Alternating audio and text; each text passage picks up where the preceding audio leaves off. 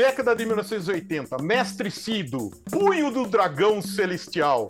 Olha só, ele entrou na sala, deu vela para todo mundo que estava assistindo a aula. Todos, tinham mais ou menos ali umas 80 pessoas assistindo a aula. Ele era bem notório, né? 80 pessoas assistindo a aula. Ele mandou apagar a luz. Ele estava no centro do do, do, do, do no centro da academia dele, né? Da sala. Ele fez um movimento de soco, fez o Kiai, né? Ou soltou lá o grito de Ti, o Ki. E, cara, apagou todas as velas do salão. Todas, 80. Mas, o, o Gambi, essa história é real mesmo, velho? Cuidado com os falsos profetas, que vêm até vós vestido como ovelhas, mas, interiormente, são lobos em pele de cordeiro.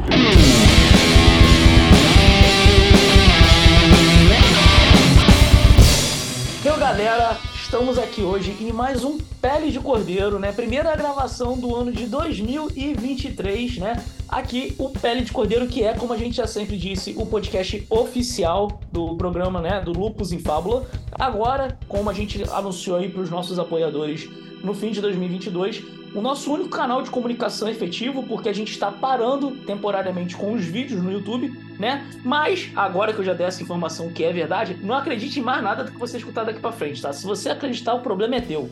Eu sou o Kusa Mitri e vou estar aqui hoje nessa mesa que está muito maior, diga-se de passagem, né? Vou estar aqui, obviamente, tô sendo acompanhado hoje pelo Rodrigo Grola, né? Cara que está aí com a gente já tem tempo, fundação dessa porra toda. E a é gente nóis. vai ter aqui hoje como convidado também, a gente tem o Marcelo Rigon. Salve. A gente vai, a gente vai ter hoje o Thiago Feitosa, ou mais conhecido aí como Feitosa só, né? Porque Fe... Thiago, sei lá que é Thiago, foda-se, Thiago, fala Oxe. Feitosa. A gente tem Oxe. aqui com a gente o Tupi. Eu nunca sei se é Tupi ou Tupi, a gente sempre fica nessa porra dessa confusão. Que já teve algumas coisas com a gente aí, fazendo apoio com o projeto com a gente, inclusive o Norte para Ciência, que foi o projeto, né? Idealização dele. Dá um oi. Oi. e também aqui na nossa mesa tá o Gambi aí, que, porra, já fez uma cacetada de coisa com a gente na época de board game. E hoje tá vindo todo mundo aqui pra gente falar sobre uma parada totalmente diferente, que hoje a gente vai falar sobre artes marciais. Né? Aquela parada que todo mundo queria quebrar o nariz do amiguinho na escola, né? Achar que era Bruce Lee, quebrar tijolo. Quem nunca quebrou tijolo com a mão aqui, ou se fudeu tentando quebrar um tijolo com a mão, que atire a primeira pedra. E Eu quebrava vamos... com bomba. Mas isso é outra história. então, hoje a gente vai estar falando sobre isso e só vamos ver o que a gente tem de recadinhos hoje, antes da gente seguir em frente.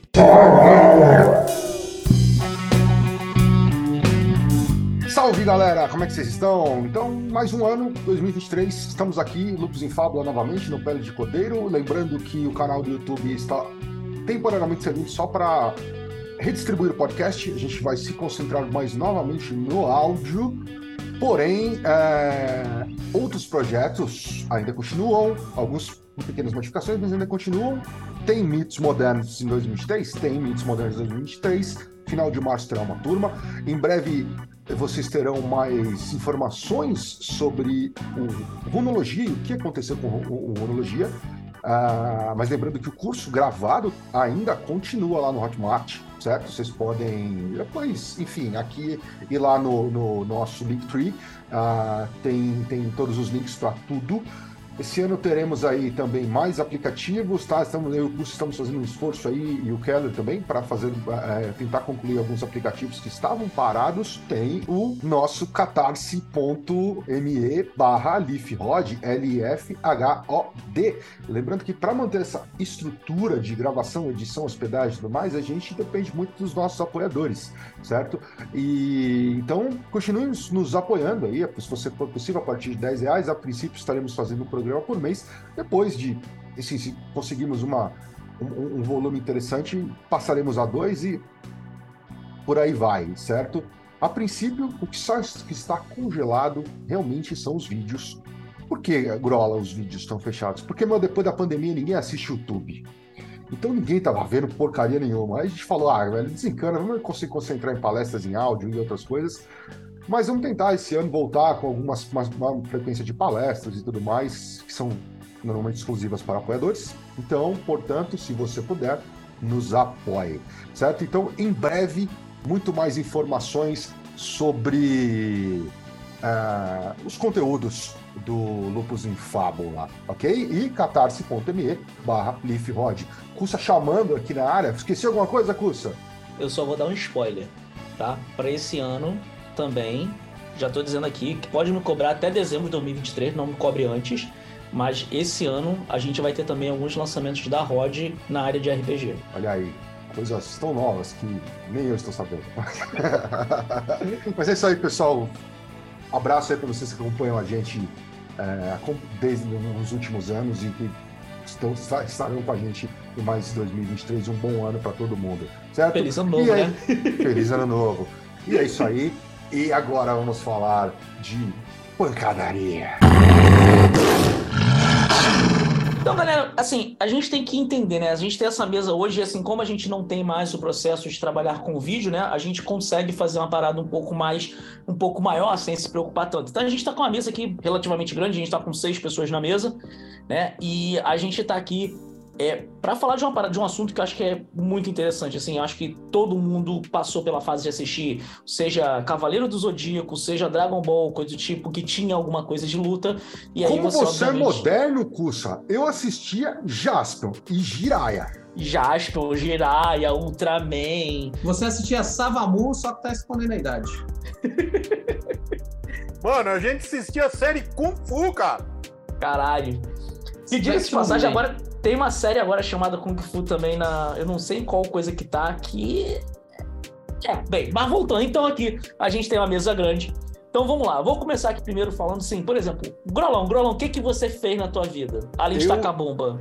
É, eu com, com 10 anos de idade, foi com, é, na época, em academia que eu queria, ela tipo, você não podia entrar com menos de 10 anos de idade. Com 10 anos de idade, eu fui pro karatê eu fui até a faixa, fui pelo estilo Vadoril, que é um estilo mais, mais esportivo e menos de defesa pessoal. Eu fiquei nesse. treinei até os 15 quando entrei na federal. Como a federal tinha aula à tarde, de manhã e à tarde, é, vários dias por semana acabava ficando o dia todo, eu acabei abandonando o karatê, fui até a faixa marrom, mas depois eu parei. É, tenho sinto falta de vez em quando eu estava até falando aqui no começo, né? Sim, de vez em quando eu sinto falta, mas hoje, cara, depois de muito tempo é complexo. E, mas você fez alguma coisa também, não fez, curso? Fiz, mas deixa pro final, deixa pro final. É. Vamos, vamos botar glima. Trazer. Ele fez glima. Nossa. Ele fez o comercial dos Celestiais. Puta que pariu. Feitosa. Feitosa fez o quê, Feitosa? Presente. É, eu também sou. Fiz karatê, né? Mas eu não comecei como criança, que nem o Grola. Eu já comecei depois de adulto, comecei com 21, uh, ah, quando estava na graduação ainda. Lá na, lá na UFC, não é Ultimate Fight Championship, é o nome da universidade que eu, que eu estudei. E quando eu vim para o mestrado e para o doutorado aqui na USP, eu treinei aqui na USP também, em Karatê, com Sensei Sasaki, finado, finado Sensei Sasaki. E eu também parei na marrom, mas eu parei mais porque eu rompi o ligamento do tornozelo. Aí fica complicado. É, é, é, uma coisa que depois a gente vai. Todo mundo que eu conheço que fala alguma coisa de arte marcial sempre se fode, né, velho? Pô, não sei porquê. Rigon. Primeiro eu queria deixar claro que arte marcial não é quebrar tela na cabeça do amiguinho. ah, poxa. Porra, me ensinaram errado então. Bom, eu, eu sou do Mato Grosso do Sul, né? Então lá no, só existia karatê. Não existia, até porque a comunidade japonesa no Mato Grosso do Sul é muito grande. Então, assim, Kung Fu simplesmente não existia, assim, lá, né? É, ainda mais que eu sou velho, né? Hoje em dia tem. É, mas lá com meus 15 anos, um pouco antes, até eu comecei a treinar, na verdade fui 12. E, e eu treinei karatê Shotokan até a faixa laranja. Aí eu me desentendi com o mestre para faixa verde, assim. É, e eu porrada? parei. Não, não, não. É porque ah, eu, eu, era criança e eu era muito impaciente, eu não aguentava mais repetir kata. E eu comecei a faltar em todos os treinos. Ele falou, cara, você fez o kata bem, mas você faltou demais, não vai receber a verde. Eu falei, então tô fora, tchau. Foi, foi tipo isso, assim. e E aí eu parei até é, quando eu passei na Unicamp, né? Aí eu entrei na Unicamp, comecei a fazer Tai Chi, e meio que Tai Chi eu nunca mais parei. Então, assim, até hoje, sei lá, a Tânia Sakanaka tá trabalhando agora na Inglaterra, a gente faz aula online, né? Com, com ela, assim, né? É, e... Tá na Inglaterra? Hum... o, depois depois eu, eu passo a ponte ali. A, a, Taninha é muito boa, assim. Ela é muito séria. Ela estudou em Pequim, inclusive, uma época aí, né? Foi mestrado em Tai Chi. É, e, e aí eu acabei diversificando com o ninjutsu. Por quê? Porque o pessoal do São Paulo Sakanaka, né, eles são muito modernos, eles gostam muito de, do moderno e eles odeiam luta, assim, eles não, não têm paciência com luta.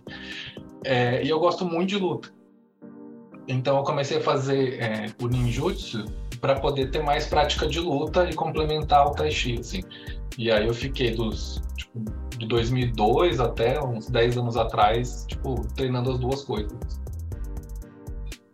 Entendi. É então, a gente, então vamos lá, a gente tem duas pessoas do karatê, uma pessoa que fez karatê, tai chi e ninjitsu. Agora vamos passar aqui, Tupi.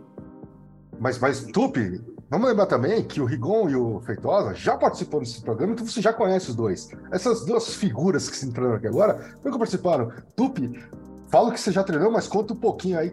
Aquela famosa carteirada, fala quem é você, o que, que você faz e, e, e qual é que é seu rolê.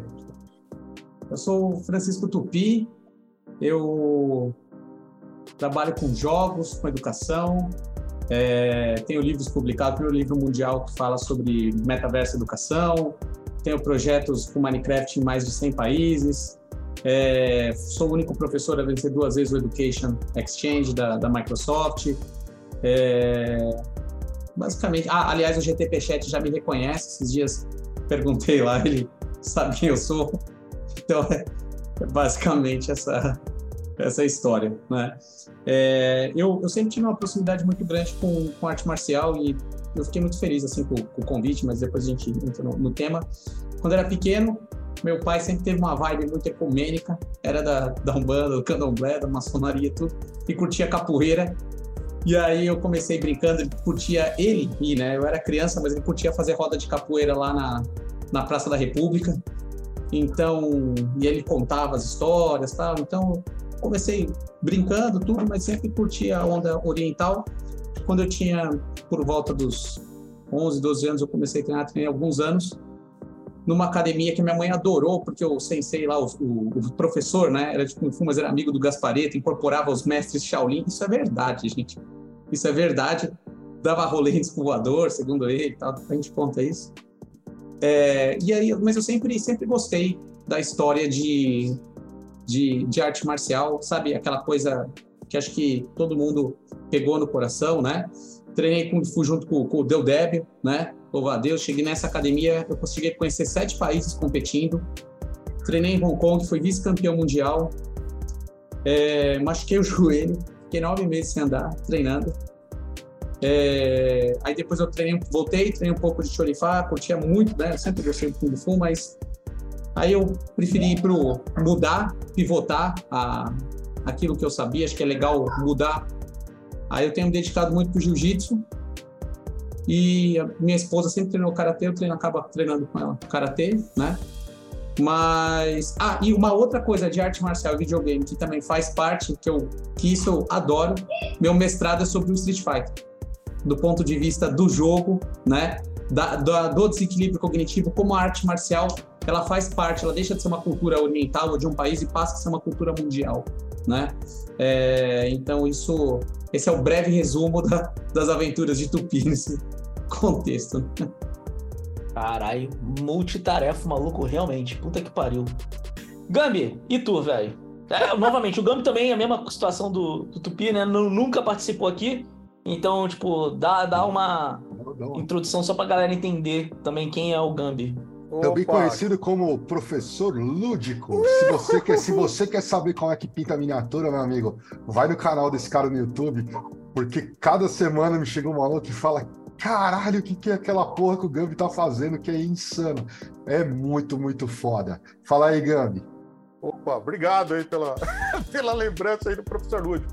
Professor Bosco também, né? Sou formado em educação física, né? também tive nota 10, 10 e tudo lá, arte marcial, na PUC Campinas, então também fez parte da minha formação. Mas eu comecei a treinar, cara, comecei a treinar em 1984, 84, né? Comecei a treinar judô. Depois eu parei um pouquinho e entrei no karatê. Que na minha cidade ou era isso ou era capoeira.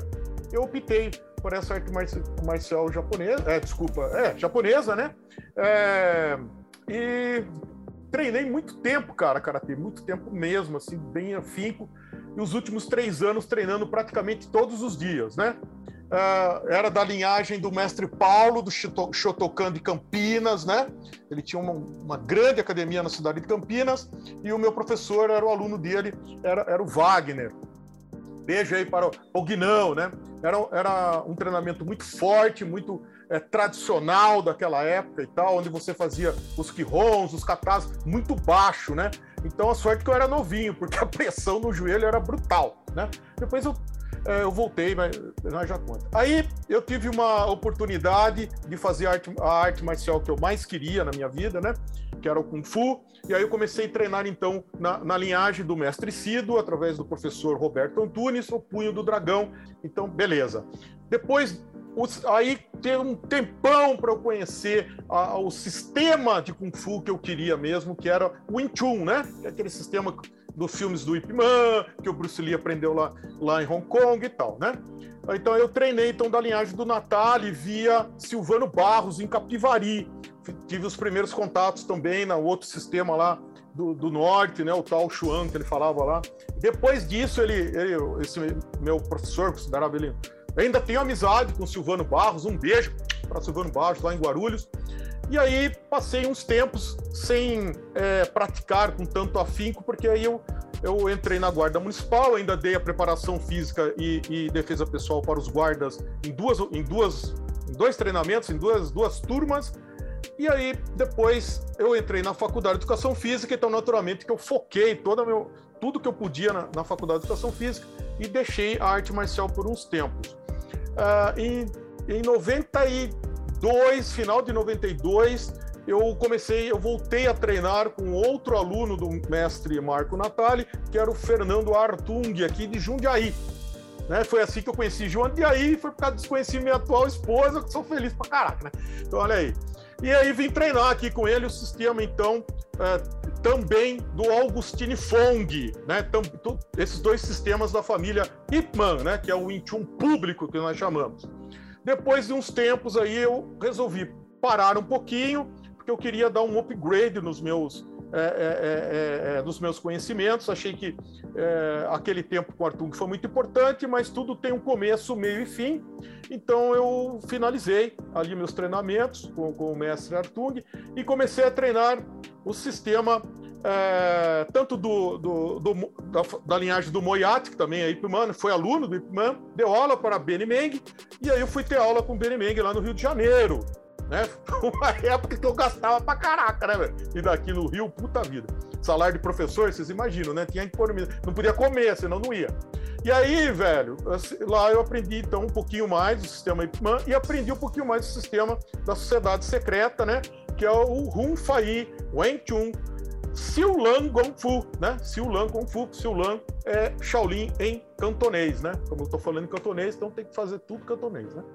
É, Shaolin Quen, né? E, e é isso. Tive contatos é, muito, muito próximos é, do, do, Taekwondo, né? De Campinas também, com mestre, hoje é o grão-mestre César, né? Irineu César, que é meu irmão, mesmo assim, né? Nós temos aí um pacto aí, então eu sou meu irmão de sangue mesmo, né? Você sabe como é que é, né? Acredite se quiser, né? tá certo? Então tive muitos contatos lá. Nós tivemos uma academia juntos, em 1900, em, em 2008 em Campinas, nós trabalhamos um ano na academia. Depois eu passei na prova uh, eh, para efetivar em Campo Limpo Paulista como professor de educação física escolar. E aí eu deixei porque nós estávamos naquela crise brutal, lembram-se em 1900, em 2008, né? Então eu optei, né? Foi muito difícil, inclusive foi também porque ele falou, pô, eh, eh, ele me chama de Guzmão, né? Lá o apelido era Guzmão. Guzmão, vai você garantir seu futuro, irmão. E eu vim, né? Fiquei até emocionado em lembrar disso, né? Porque, assim, foi um sonho da minha vida que eu tive que é, por causa do momento de crise, tive que escolher, né? Mas tô feliz também hoje aqui, tá tudo bem.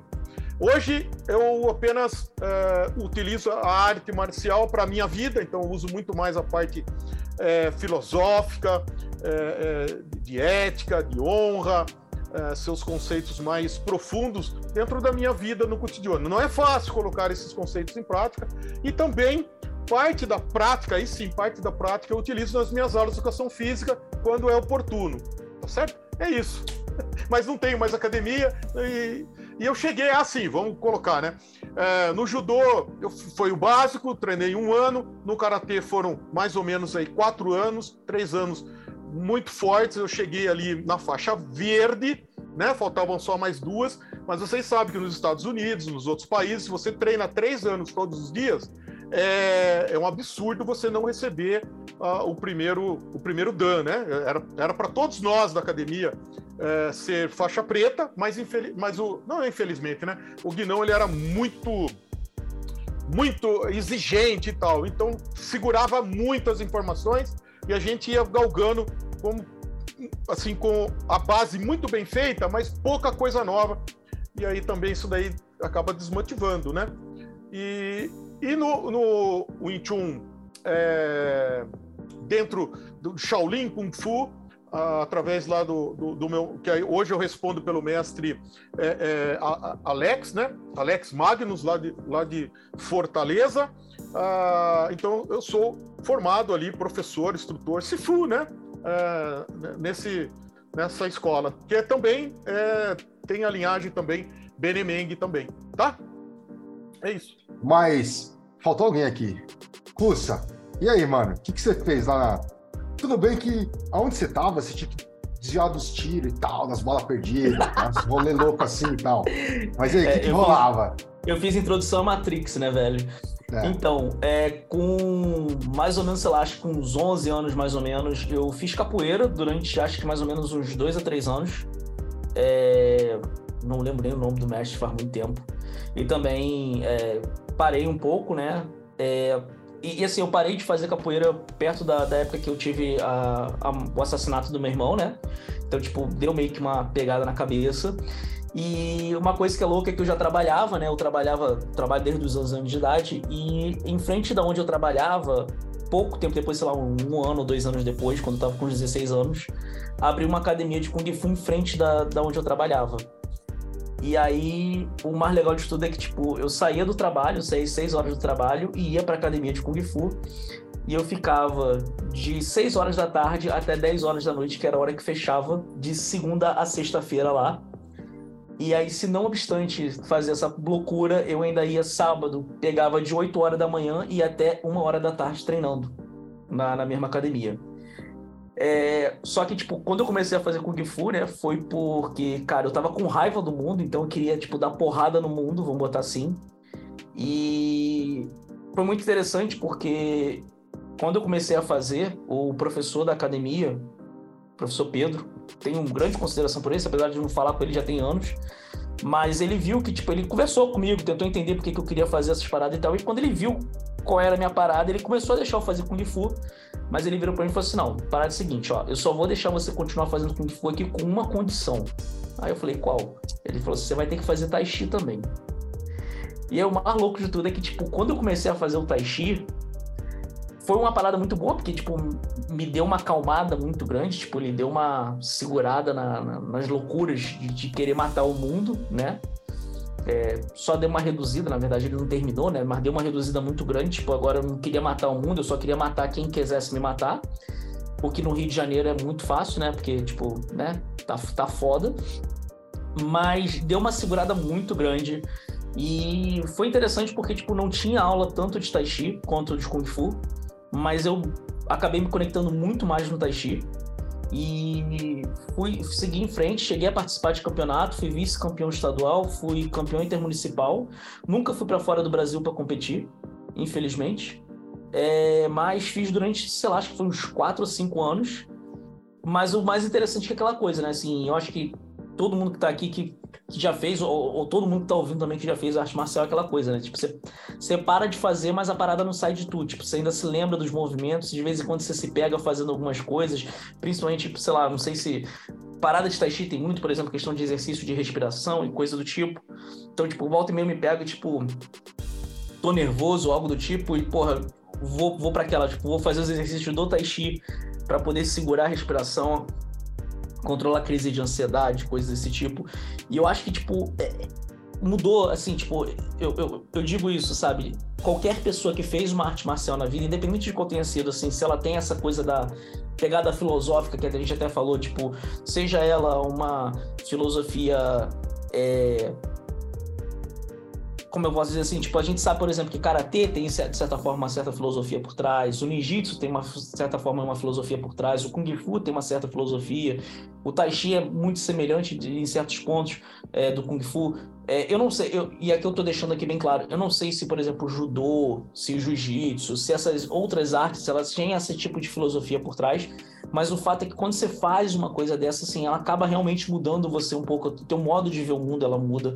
É, eu acho que o que o Gami falou de é, que a gente usa arte marcial ainda na nossa vida é porque, tipo, realmente você começa a ver o mundo, às vezes, de uma outra forma, de um, com outros olhos, né? Você começa a agir um pouco diferente com o mundo. E, e aí é isso. Eu fiz isso e tentei fazer algumas outras artes marciais, mas tipo, nunca, nunca bateu no coraçãozinho que nem bateu Kung Fu e Tai Chi, então eu meio que parei. Inclusive, eu estava conversando com os amigos aqui e a gente estava procurando é, academia aqui na Inglaterra para poder fazer. E por isso que eu fiquei muito interessado nessa história aí de que tem uma pessoa aqui na Inglaterra que já tem gente conhecendo, então com indicação é sempre muito melhor. Então, deixa eu fazer uma. Deixa eu, só, deixa eu abrir uma, uma questão aqui, Jacos, que é o seguinte: você falou um negócio um ponto muito interessante, e assim, você falou, pô, eu, eu de repente eu entrei, eu tinha uma raiva do mundo, eu tinha uma. Enfim, uma série de questões, tá? Tem uma outra coisa que une, principalmente os quatro participantes aqui hoje, é que a gente não chegou a não mencionar isso de, de, de objetivamente, mas os quatro aqui hoje são professores certo? A gente tem o Gambi e o Tupi, por exemplo, que são professores é, que dão aula para a molecada, né? principalmente para é, é, ensino médio ensino, e ensino fundamental. Mas o, o Feitosa já foi professor, por exemplo, universitário, assim como o Rigon certo? E uma coisa que é comum, principalmente quando você é jovem, eu lembro de uma história, inclusive, na época que eu fazia karatê, que tinha um moleque lá que era bom pra caralho. Ele entrou, moleque puto meio da periferia, e esse moleque ele ficava. Ele, durante muito tempo ele ficava, quando eu tava tendo treino, ele ficava do lado de fora assistindo, até o dia que ele entrou, ele começou a treinar, e ele era bom pra caramba. Eu tinha um amigo que tinha um problema na perna, que treinava lá com a gente também. Depois de um tempo, esse moleque faz, começou a fazer karatê e jiu-jitsu, eu não lembro exatamente o nome dele. E depois ele largou e ficou só no, no jiu-jitsu. E uma vez eu conversando com esse amigo meu, eu falei, e o fulano, cara, que nunca mais apareceu aqui? Aí ele falou, cara, ele largou o jiu-jitsu também e ele foi para uma igreja. E ele falava, e aí ele falou uma coisa para mim, a gente pegava o ônibus junto, ele morava um pouco de mim, ele falou, cara, a, às vezes é, a gente procura na arte marcial uma resposta e a gente não tem. E aí, às vezes, existe um caminho, um, um, outro caminho de você obter a resposta é na religião. E às vezes a mesma coisa acontece com muita gente. Tem muita gente que treina uma arte marcial, depois vai para outra, para outra, para outra, porque talvez está procurando uma resposta, entra por causa de uma raiva, por causa de uma de uma, alguma coisa que está ali na cabeça e acaba indo para uma, para outra, para outra, e, e, você não tem essa resposta. E acontece a mesma coisa. Você vai para a religião, você vai passar por uma religião, por outra, por outra, por outra, porque você está procurando uma, uma, uma resposta para uma coisa que às vezes não tem resposta, ou que está dentro de você mesmo. Como professores, é, e como uma galera que já praticou, às vezes já ensinou também arte marcial, como é que você é, detecta. Porque aquilo, você chega até da academia, o maluco entra ali, ou porque ele é um fanfarrão, porque ele acha que ele. Ah, isso é legal pra caralho, ele vai ficar três meses e depois vai sair fora. Ou ele realmente tá com alguma questão de alguma raiva e tá querendo descontar, aprender muitas vezes a, a, a revidar, certo? Ou às vezes, e às vezes essa forma de revidar tem uma questão mais profunda ali que vai levar ele para uma busca. Como é que você identifica e orienta, principalmente para vocês que já tiveram, seja com alunos que estão começando no nível universitário ou adolescentes dentro da sala de aula, como é que você detecta e, e, e como que a arte marcial pode ajudar uma, um moleque desse, uma menina nessa idade? Excelente pergunta, Grola, porque parte dos professores que é formado em arte marcial só se formam naquilo e, e, infelizmente, a maioria dos mestres não tem controle dessas, dessas, é, dessas particularidades e fica faltando no professor. Eu só consegui resolver esse problema depois que eu fiz educação física. Então, como eu resolvi esse problema, era através da anamnese, que você deveria ter em todas as escolas. Não uma anamnese, uma anamnese fria e calculista somente com uma. Tá, calma aí, calma aí, calma aí. Gabi, o que, hum. que é anamnese? Anamnese é você vai fazer um feedback com o cara através de perguntas e respostas. Então você vai perguntar o que, que ele fez antes, por que, que ele escolheu, quais são, o que, que ele faz, o que, que ele não faz, peso, altura. E eu fazia também, também testes né, é, é, físicos com ele nesse meio tempo. Só que essa anamnese, ele, ele, ele escrevia, respondia, eu deixava arquivado, número de telefone e tal, claro, todo esse negócio. Mas também havia a anamnese também, boca a boca. Então é, é a melhor forma que você tem e o tempo que você tem dando aula. Lógico que com 20 anos dando aula, você vai ter uma percepção, um feeling muito, muito maior do que aquele que começou a dar aula ontem, né? É isso. Eu vou, eu vou colocar um negocinho que é interessante até para ver a diferença dos do pessoal mais tradicional dos novos, né? O que, que, acontece? Hoje, o cara entrou lá, tá pagando mensalidade, ele tá fazendo a academia. Até porque, cara, arte marcial, a galera ganha muito pouco, assim. Então, ficar rejeitando o aluno é meio difícil. você tem que ter muita certeza que o cara é zica, né? Para você, tipo, tirar o cara. Mas, por exemplo, em todos os lugares que eu fui de ninjutsu, por exemplo, mas isso era comum na arte marcial, é, japonesa como um todo, assim você não entra com faixa branca. Você começa a treinar e aí depois de um tempo você faz um primeiro teste básico e aí você é aceito como aluno. A faixa branca já quer dizer que você foi aceito naquele espaço. Até esse momento você está ali de olheiro, sabe? você está ali fazendo a aula, mas você não é considerado um aluno do dojo. É, então, assim, eles têm essa separação, não é porque você está lá treinando que você é aluno. E aí, esse tempo, até a faixa branca, é justamente um tempo para você conhecer o cara e saber se você vai aceitar a responsabilidade. Porque tem isso, que é, e, pode acontecer umas coisas bem zoadas se você não toma cuidado com isso. Assim, por exemplo, o Samuel Mendonça, ele passou por uma situação muito, muito complicada aqui que assim, teve um aluno dele, o Samuel Mendonça, um professor do Louva-a-Deus Sete Estrelas do Norte, de Campinas. Ele é professor de filosofia também na PUC, né? Ele, ele é um cara muito bom, assim, muito sério. E, e ele é hoje, acho que, o herdeiro do estilo é, Lai, né? De, de Louva-a-Deus aí. E, e ele teve um aluno que bateu na mãe. O cara entrou na academia, aí o Samuel colocou, falou pra ele, ó, veste o equipamento de proteção e desceu porrada no cara, assim. Falou, cara, você tá entendendo como é que é você ser, tipo assim, você não ter, você ser inferior em capacidade de, de treino? Tipo, é muito fácil você bater numa pessoa que é inferior. Então, tipo assim, não tem glória nenhuma em você fazer isso com uma pessoa que, tipo, não tem o preparo que você tem, sabe? É, só que essa questão, de certa forma, o estrago estava feito. Tipo, foi o que ele conseguiu fazer para lidar. Então, assim, é realmente complicado. No, no ninjutsu, quando eu fiz, teve um aluno que foi expulso. Na verdade, foi uma ex-namorada minha que tentou me matar. e, e aí, tipo, o professor virou para ela e falou: Olha, você vai pegar um laudo do seu psiquiatra que você pode continuar treinando no arte marcial. É, então, assim, essa pergunta que você falou é muito séria. E, assim, eu já vi inúmeros casos que as pessoas não conseguiram lidar com prever um, um, específico dano que ia acontecer. A sorte é que ela tentou me matar. não foi uma pessoa que não tinha treino. Então, eu consegui mobilizar ela rapidamente, não aconteceu nada, assim. É, mas se fosse uma pessoa, às vezes, tipo... É, aleatória, assim, tipo, talvez ela tivesse conseguido, sabe? É, e ela tinha um problema psiquiátrico, tinha um histórico já. E, é, cara, é que é um drama familiar assim muito grande. Tipo assim, a questão é que era uma situação em que você estava treinando a pessoa para ser um soldado assim com uma capacidade marcial e você tem muitas coisas que você tem que conversar e que nem sempre é fácil, viu? Você pegar, olhar e tentar entender e, e, são dois problemas. Isso, tipo, a, a cara, o cara que tá querendo ali só para arranjar é, briga, né? se é um cara que dá para você falar para ele aprender Tai Chi e vai melhorar ou não, sabe? É, é, é, um problema muito, muito complicado, assim, que eu acho que não tem uma solução. A gente tenta sempre é, nesse processo inicial de contato.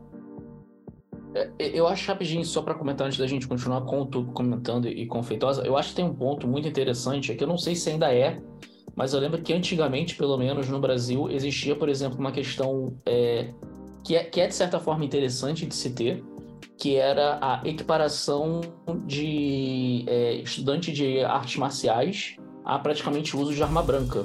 Né? É, eu não sei se tiver algum advogado que saiba realmente se essa é lei ou não, mas eu sei que pelo menos toda academia que eu fui, os caras comentavam sobre essa questão que, tipo, se você entrasse numa confusão no meio da rua, por exemplo, e você tampasse um candango na porrada e alguém descobrisse que você fosse é, realmente lutador, tipo, que você fazia aula de alguma arte marcial, que você poderia ser enquadrado no uso de arma branca numa, numa briga, o que teoricamente eleva o delito como tentativa de homicídio.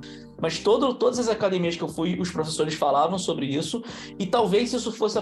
Talvez fosse mentira, mas talvez fosse uma forma dos professores de tentar conscientizar a galera que estava ali aprendendo uma arte marcial, porque é aquilo, cara, assim, quando você está, por exemplo, numa faixa preta, de uma arte marcial, cara, você sabe bater de uma forma que você pode não matar o maluco, mas, velho, você dá para fazer um estrago muito violento numa pessoa. A gente viu, por exemplo, o jiu-jitsu durante muito tempo no Brasil, ele foi, de certa forma, estigmatizado, porque, cara, a galera fazia coisa na academia e ia pra rua para poder brigar. Tipo, talvez era até outros, é, sabe, outros lutadores, mas a grande verdade é que isso acontecia. Então, o jiu-jitsu, de certa forma, ficou marginalizado, vamos dizer dessa forma, durante muito tempo, por causa dessas atitudes que tinham. Mas assim, eu, eu acho que é interessante a gente entender que, tipo, volto a repetir, não sei se é verdade, mas toda academia que pelo menos eu fui tinha essa coisa de falar isso. E, cara, a gente, tipo assim, o professor virava e falava assim, velho, é simples, começou uma confusão, vai embora.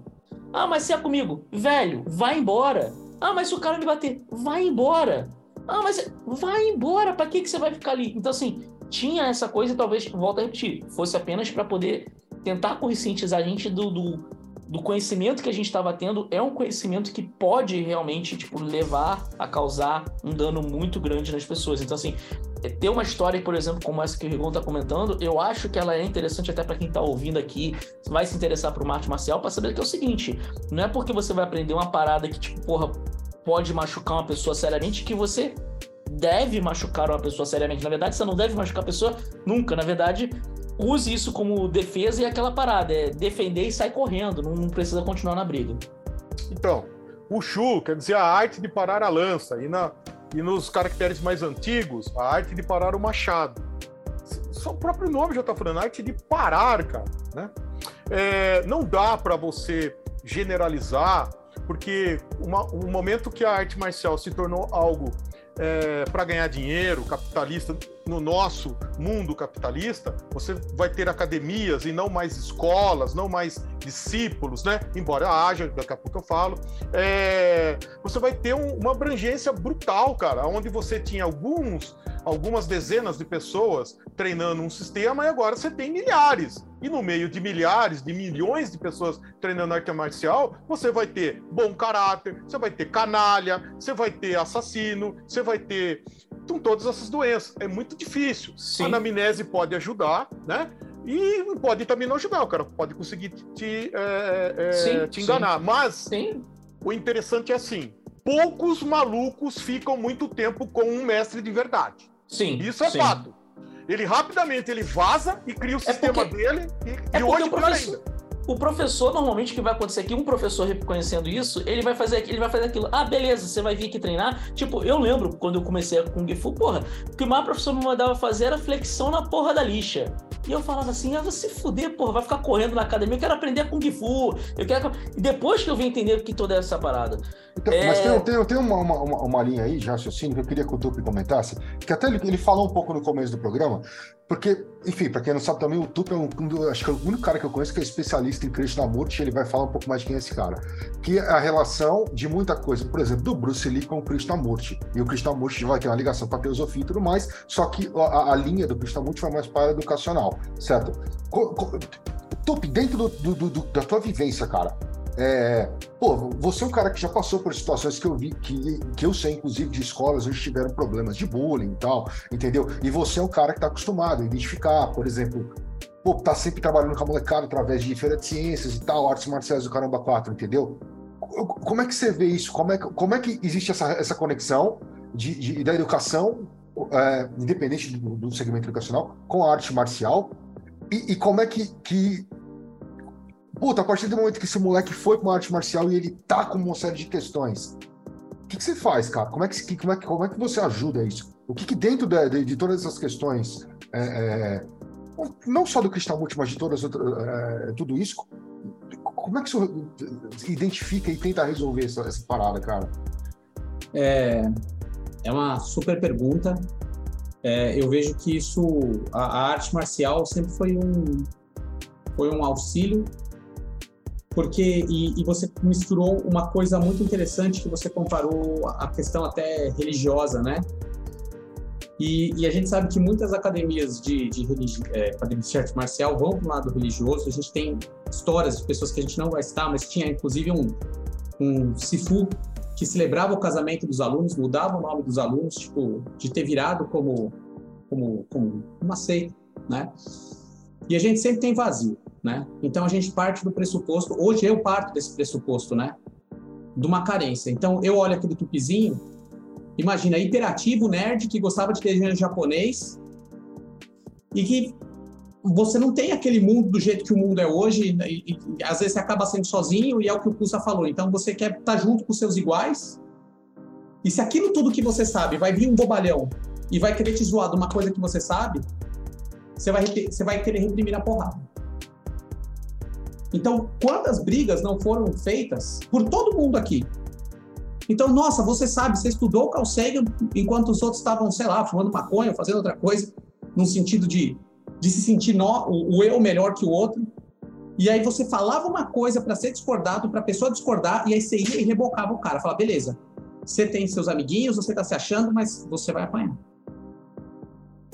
E, e, e, assim, a gente acaba tendo essa. Então, eu, eu, eu, me ponho no meu lugar, aquele cara super hiperativo que gostava de estudar e, e por conta disso ficava isolado, então eu falava: então, se sou eu comigo, eu estou no meu viés de confirmação. Seja numa academia de arte marcial, seja numa religião, seja numa filosofia, você é uma audiência cativa. Então, a gente vê muitas pessoas, muitos bons profissionais e muitos maus profissionais. Né? E aí a gente se coloca: poxa, será que esse meu aluno que está sendo agressivo, ele não está sendo um tupizinho? O que está acontecendo na casa dele? E aí, o que, que acontece? Por fazer uma arte marcial, é, ou jogar um videogame, ou qualquer outra coisa, hoje eu vejo assim, às vezes eu já vi, esse ano mesmo, ano passado, desculpa, alunos que eram hipervalentões. Ô, Tupi, você Oi. falou bons profissionais e péssimos, né? O, o pior é quando tem os falsos, né, velho? Sim, sim, não, com certeza. E aí o que, que acontece? Aí você chega pro cara e fala, pô, cara, a gente faz jiu-jitsu com o mesmo sensei, ó, o meu sensei fez um vídeo lá me amassando e a galera viu e falou, nossa, você, rola também e tudo mais. Então acaba virando um vínculo, um elo de comunicação. Então você chega no cara, você conversa, você vê uma circunstância de, de, de tensão entre duas pessoas na sala, seja por uma namorada, seja por uma discussão, seja por grupo. Você já, você já vai na pessoa e fala, cara, eu já passei por isso na sua idade já tive esse, esse problema, já tive essa, essa, essa cicatriz, já tive esse, esse problema, assim, sabe, de brigar, ou que pode brigar com a delegacia. É isso que você quer, cara? Então acaba virando uma conversa, você ajuda a direcionar, né? É, porque uma coisa que é muito legal da arte marcial e da pedagogia, tem dois pontos muito legais. Desequilíbrio cognitivo, aquilo que você olha te encanta e te conduz para a vida inteira. E a outra coisa é que o, faixa branca, ele vai virar um faixa preta que vai treinar outra faixa preta, outra faixa branca. Então, não tem como você ser um aluno de uma arte marcial que depois que você ficou uns dois, três, quatro anos, ou você tem seus amigos, você não vai trocar conhecimento. Isso vai acontecer. Às vezes você chega numa academia, você não conhece ninguém, e aí você já começa a conversar, já começa a trocar ideia. Então, é, aí acaba sendo uma bolha. E do outro ponto de vista, né, você tem um lado que é a, a motivação. Então, você tem uma feira de ciências, você está tendo, por exemplo, também dá aula em pós-graduação. ano passado, uma aluna estava desistindo do curso. Ah, eu fui promovida, não estou conseguindo. Eu falei, você vai fazer, olha esse vídeo do Rock Balboa. Sabe, você, você fala brincando, mas, meu, você não vai desistir. Eu não vou deixar você desistir.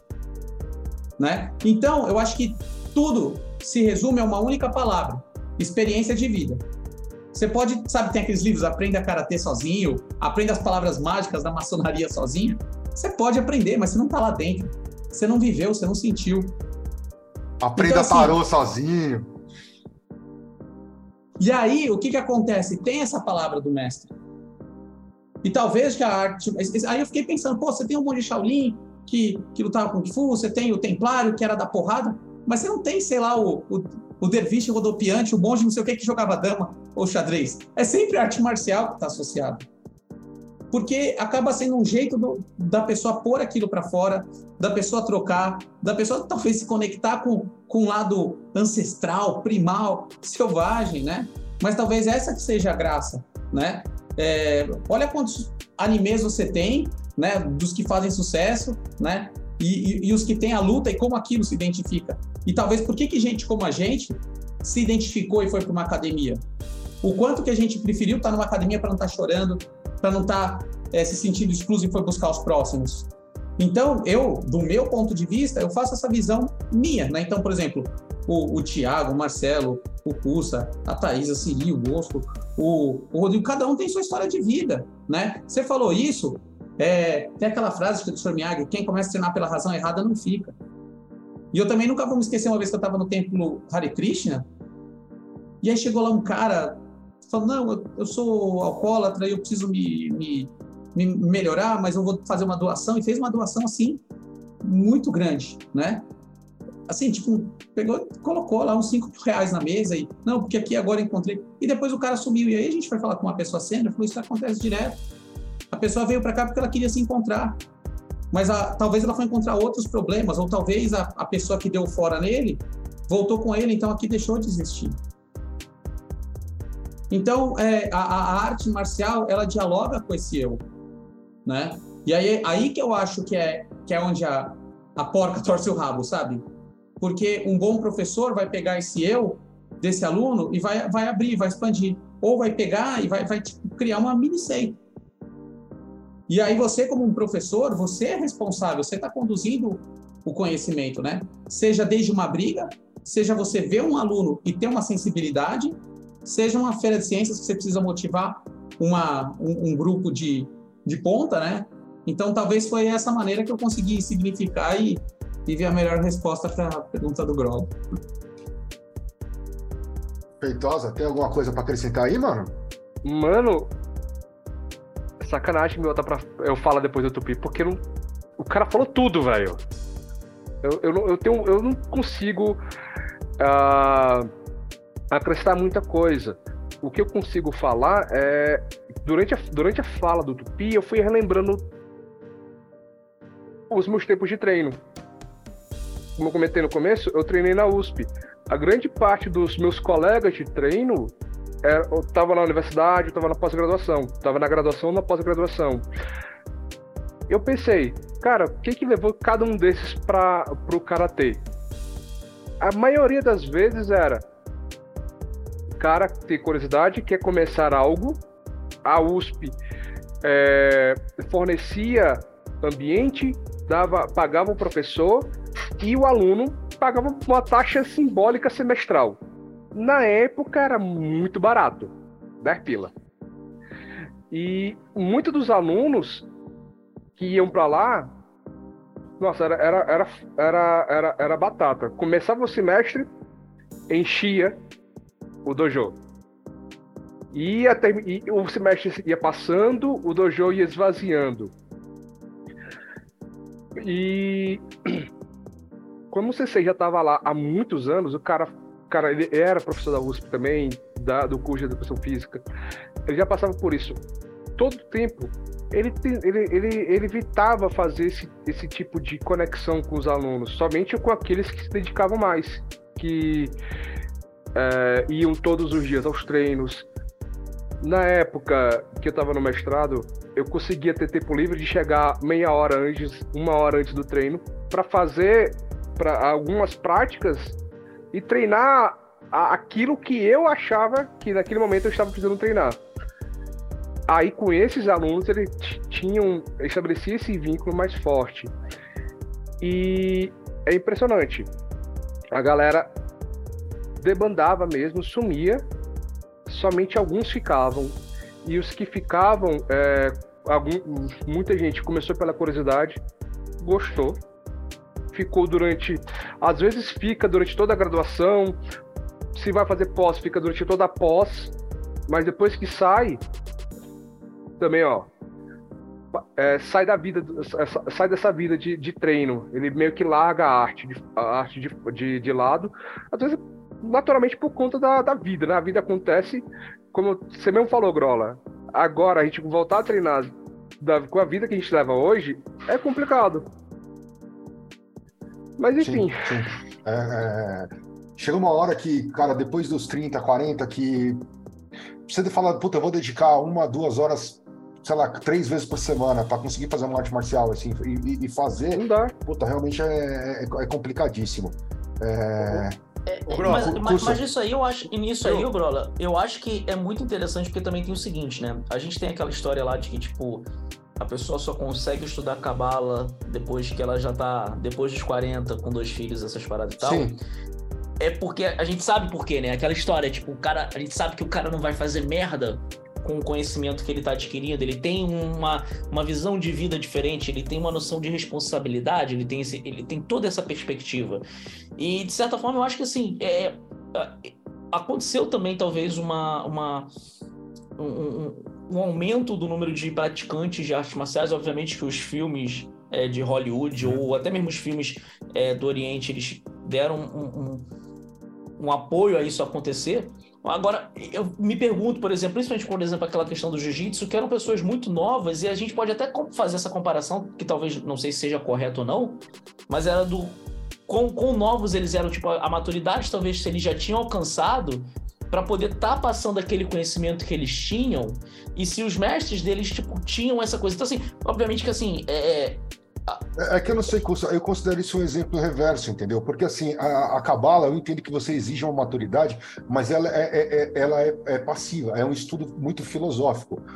Muitas vezes, é, depois de uma certa idade, te falta energia, cara, para você para você dispor e ir na academia e ralar. Entendeu? Eu vou dizer que é, falar, mas aí cara... tá, Brolão. Eu, eu vou te falar uma parada. Isso, pelo menos, assim, é a minha perspectiva eu vou dizer que isso, na verdade, é aquela velha história de lei de dinâmica. É, é, difícil, se você, por exemplo, se você tá com 40 anos agora e você quer começar ou você quer voltar porque você ficou 15 anos parado, é difícil pra caralho de tu voltar. Mas aí tu vai, tu vai chegar a primeira semana, tu vai a primeira, uma vez, vai estar tá todo dolorido. Aí na semana seguinte você vai mais uma vez, você vai ficar dolorido, mas nem tanto. Mas custa aí que tá, Poxa. irmão, não é esse o problema, velho, não é essa a questão, cara. A questão é o seguinte, porra, eu preciso ir treinar hoje. Puta caralho, mas aí o, o filho tá doente. Porra, mas aí, cara, tem um boleto que vai vencer, se esqueceu de pagar. Puta, então, mas aí, mas aí estourou gente, o cano. Tá, aí, mas aí a gente também tá falando fala, de um outro problema. Pô, não vou pra lugar nenhum, cara. Eu vou ficar em casa e vou ler um livro. Então, gente, mas é porque é o seguinte: a arte marcial não é para todo mundo falando arte marcial na plena palavra do Montesilt, por exemplo, que é em cantonês. Não é para todo mundo. Defesa pessoal é para todo mundo, um hobby é para todo mundo, um esporte básico é para todo mundo. MMA também não é para todo mundo.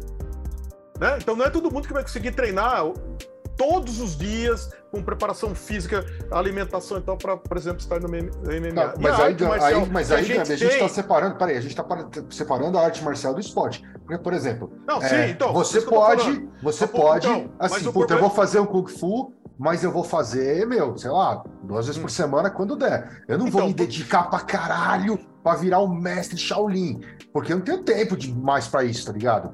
Mas então, ao mesmo tá tempo. Eu... arte marcial.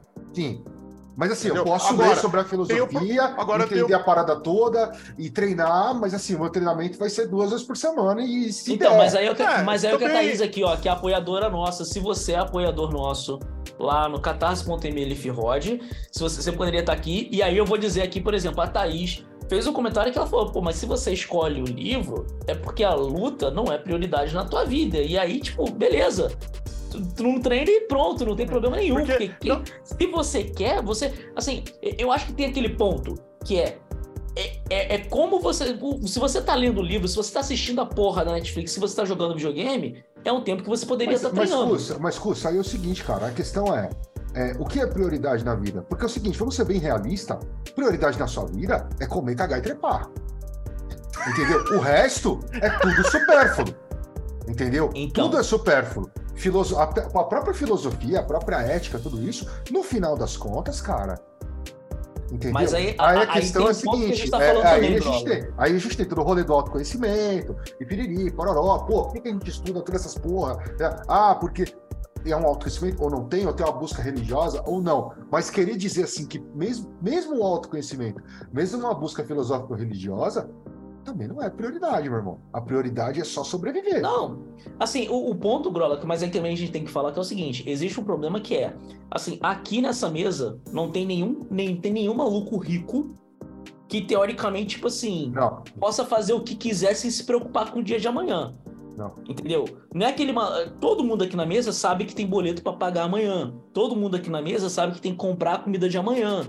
E, tipo assim, ninguém aqui tá cagando dinheiro. Então a gente tem uma série de preocupações que a gente não tinha quando a gente era Sim. muito mais jovem. Aqui nessa mesa aqui, sei lá, todo Tirando- mundo aqui tem mais de 35, se der bobeira. acho que tirando o. Feitosa, o Feitosa que foi o único que não começou no começo. É, como do começo, no começo, do começo todo mundo começou. O Feitosa foi o único que Ele começou com criança, né? Eu comecei já Exato. começou com adulto. Mas, Mas, ó, mas vou assim- falar uma coisa, só um rápido parênteses de vivência, que tem aquela questão, eu já vi muita gente, ah, não comecei criança, não posso começar É. depois dos meus 15, 16. Mas, ó, eu vou falar uma coisa. É, o que eu mais vejo em dojos, eu, eu sempre vou, meus amigos convidam e tudo mais, a média de idade de praticante, ela vai dos 6 até os 16, para aqueles que gostam muito, porque depois é vestibular, é vida, é casamento e tudo mais. Mas a média de idade, você vai ver pessoas de 35 a 70. Porque a pessoa já estabilizou na vida e está treinando.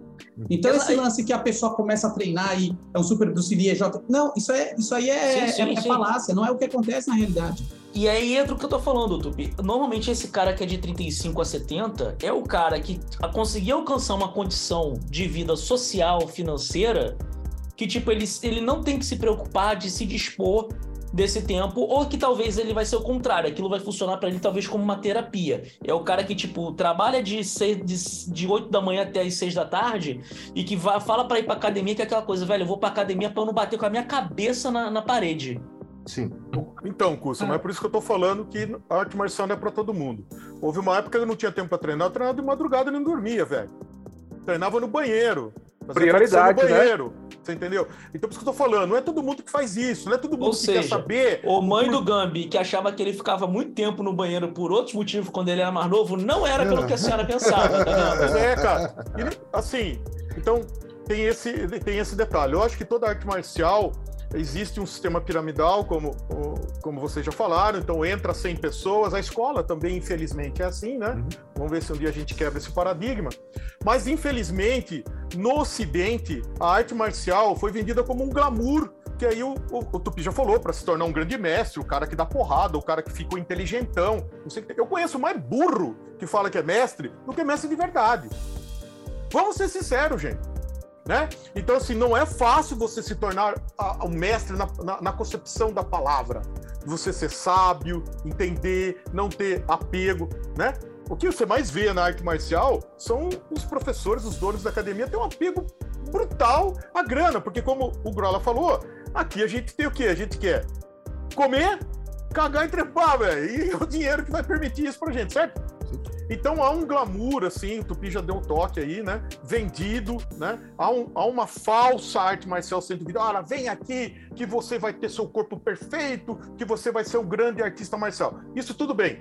Hoje existem outras, outras academias, outros sistemas que estão trabalhando uma outra parte e deixa bem claro que está trabalhando outra parte. Isso é verdade. Né? Mas principalmente, Grola, no final da década de 70, que eu vivi um pouquinho isso daí, era criança.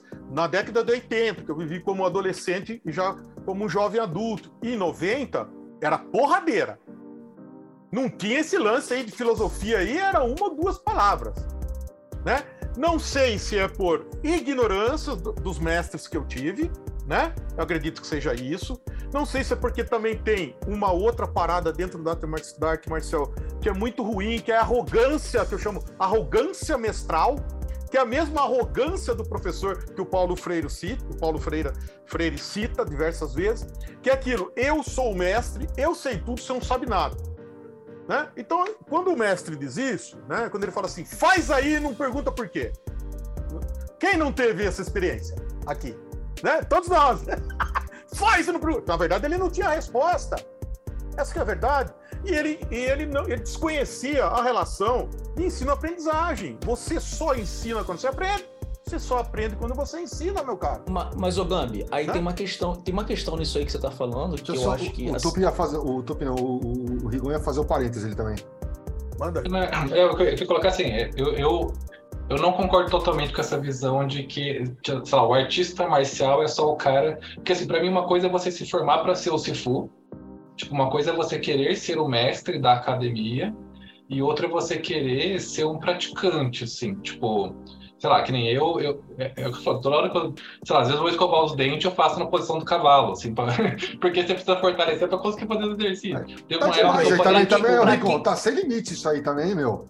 Pô, Não, Rigon, velho. agora calma aí. Tem gente que tá, pode estar escutando o episódio e não tem a mínima ideia do que, que, seria, do que, que você tá querendo dizer. Agora você tem que explicar isso em áudio. É, eu já dei Boa aula de sorte. Tai Chi na rádio, é, então tá, tá, tá tranquilo. Caralho, Então vamos explicar, vamos explicar que é a educação física. Caralho, Ele irmão. abre as pernas, flexiona o joelho, mantendo o tronco e a cabeça na posição reta, né? Certinho. E aí ele fica nessa posição, tenta aí fazer na sua casa aí, abre aí um, mais ou menos aí um metro, né? A sua perna, flexiona bem o joelho como se estivesse sentando em cima do cavalo, de um cavalo assim, e fica aí pelo menos 10 segundos pra ver se você fica. Às vezes eu tenho que usar essa posição para poder lavar a louça, porque a pia é baixinha. Aí chega, chega, che- chega uma idade que a gente fica com a lombar dolorida. Se você for lavar a louça numa pia mais baixa do que a ideal para sua altura, a sua, a sua lombar vai para o espaço. Então Mas- vamos lá. Mas, é, mas Rigon, continua o pensamento aí, Rigon, Rigon. Continua Rigon, com esse eu tô falando, Rigon, eu falo arte marcial, arte da guerra, cara. Tá? É. Tô falando que nem todo mundo, nem todo mundo é pra arte marcial da guerra, entendeu? Eu vou fazer porque eu vou pro campo de batalha e é o matar ou morrer. Entendeu? Mas conclui, Arte conclui, conclui o raciocínio aí, Rigon. Mas, ô, ô, não, não, então. Peraí, peraí, peraí. Vai, vai, só, Rigon. deixa, eu- deixa eu concluir o raciocínio só. Então, assim, eu acho que, na verdade, é muito difícil alguém que tem essa postura hoje, mesmo nas academias. E, e assim, cara, eu tô falando, por exemplo, o mestre Chan, infelizmente, morreu ano passado. É, e, e aí, agora, provavelmente ficou com o Thomas Chan. Eu não sei exatamente que, qual dos filhos dele assumiu, né? E eu lembro que, mais ou menos, quando. É, a última, uns 10 anos atrás, assim, eu estava falando com um dos principais alunos dele e ele era muito frustrado, por quê? Porque os ensinamentos mais fechados do estilo do mestre Chan, é, ele nunca teve ninguém para ensinar. Porque o Thomas Chan, ele era moderno. É, então, mesmo o Thomas Chan, a, a, a ideia não é mais guerra. Tipo, ele, ele tá numa vibe mais de esporte. Ele tá mais no Wushu. Tipo assim, ele ainda é Shaolin do Norte, ele ainda é os estilos tradicionais, mas ele tá com uma pegada de esporte, não mais uma, uma pegada tradicional, assim. Assim, provavelmente isso se perdeu para sempre no estilo. Por mais que o, o Thomas Chan seja extremamente é, competente, seja um ótimo artista marcial, essa vibe da guerra talvez tenha se perdido nesse estilo a partir de agora, assim. E, e aí eu vou colocar um, um parênteses da, da Tânia Sakanaki, que eu falei que tá lá na, na Inglaterra. Quando ela foi fazer o mestrado lá em Pequim, o, o pai dela é um físico aposentado já aqui da Unicamp, né? E, e ele falou, cara, tô aposentado, tipo, vou fazer, vamos estudar biomecânica do movimento. Ela tava fazendo mestrado em educação física. Então vamos pegar é, várias pessoas é, de alto grau aí do, do, do, do Kung Fu e vamos analisar a biomecânica do movimento. E assim, basicamente, arte marcial, o que você tem que fazer? Você tem que fazer o maior esforço possível, porque você quer matar a pessoa com uma porrada de preferência, é, só que você não quer cansar. Então você tem que ter o menor esforço com a maior eficácia possível. Então, tipo, esse é o ápice da, da arte marcial. É. Rendimento. E, e se ela pegava um cara, por exemplo, é, de um estilo tradicional, é mesmo que o cara treinava tipo três anos, então o cara nem era o tipo, mestre, o cara é, ele tinha um gráfico de biomecânica do movimento. Você pega o pessoal campeão é, de Wushu chinês é horrível. Tipo, a, a eficácia da biomecânica é, foi pro espaço. Por causa das novas regras Peraí, peraí, peraí, peraí, mas, mas peraí, peraí, o cara que é mais pica, que treinou mais, é pior do que o cara que tá começando? Não, não, não. é- Não, não, não. não é mais pica, não. Tá maluco? É porque um era essa visão marcial Tá, e o tá. outro é a visão esporte. Não, um, um tava Exatamente. treinando. É, é a diferença, por exemplo, do Shotokan pro Vadoril. O Shotokan é um estilo de karatê de defesa pessoal. O Vadoril é um estilo esportivo. É, é, as pancadas. O cara que, que treinava Shotokan, ele saía muito mais destruído do que a gente que treinava no Vadoril, tá ligado? Não, então, e, aí, assim, então eu acho que essa discussão é até mais complicada, porque mesmo entre quem se dedica a vida para arte marcial, nem todos têm mais essa vibe de, de- da, do- da guerra, porque o cara nunca vai entrar em guerra. Exatamente. vida, Por isso que eu tô te falando, Rigon. É vendido um glamour que não existe. Mas é porque também, Rigon, a gente tem, a gente tem que pensar que hoje em dia a nossa guerra é muito mais é, é, é, pessoal. é, é, é, a gente analisando em termos de modernidade, a gente cai naquilo, né? Hoje a, a nossa- as nossas guerras são muito mais psicológicas e contra demônios internos do que as guerras mais, mais antigas e tal, enfim. E aí entra aquela vibe também, antes do, do Feitosa falar, mas assim, de aonde a arte marcial mu- muda a tua cabeça, tá ligado? Aonde isso cria um impacto psicológico. Mas antes disso, Feitosa, levantou a mão ali, diga lá. Sobre isso que, o Rigon estava comentando, né? É, so- ah, vamos, vamos- ver isso aqui da ótica do Karatê. O Karatê, é, ele, ele é super recente, né? Ele foi, ele- o Sensei Funakoshi trouxe o Karatê para a ilha principal do Japão lá no início do século XX e tem um detalhe interessante. O Karatê praticado na ilha principal do Japão é diferente do Karatê praticado em Okinawa, que é onde o Okinawa. Karatê nasceu. Okinawa tem muito mais o por que fazer esse movimento? É para você não morrer. E isso ainda é, isso É, o- ainda, o, o, o isso karatê, ainda, é, ainda é- é ensinado lá, né? o, cara, o isso karatê era, era defesa pessoal de camponês, né, velho? Exato, exato. É, Nunca Um foi a arte, a arte marcial da elite, né? O próprio, o próprio, o Tiago, tu o- sabe, tu sabe o, o- nome do, do kata em chinês?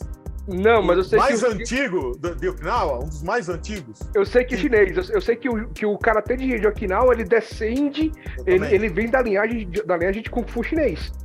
Vem do Eu sei disso. Santinpo, que todas as linhagens do sul, todos os, ah, os sistemas do sul possuem o Santinpo e as linhagens mais antigas do karatê também tem muito parecido, que é aquele Sim. kata que o cara faz aquela respiração forte.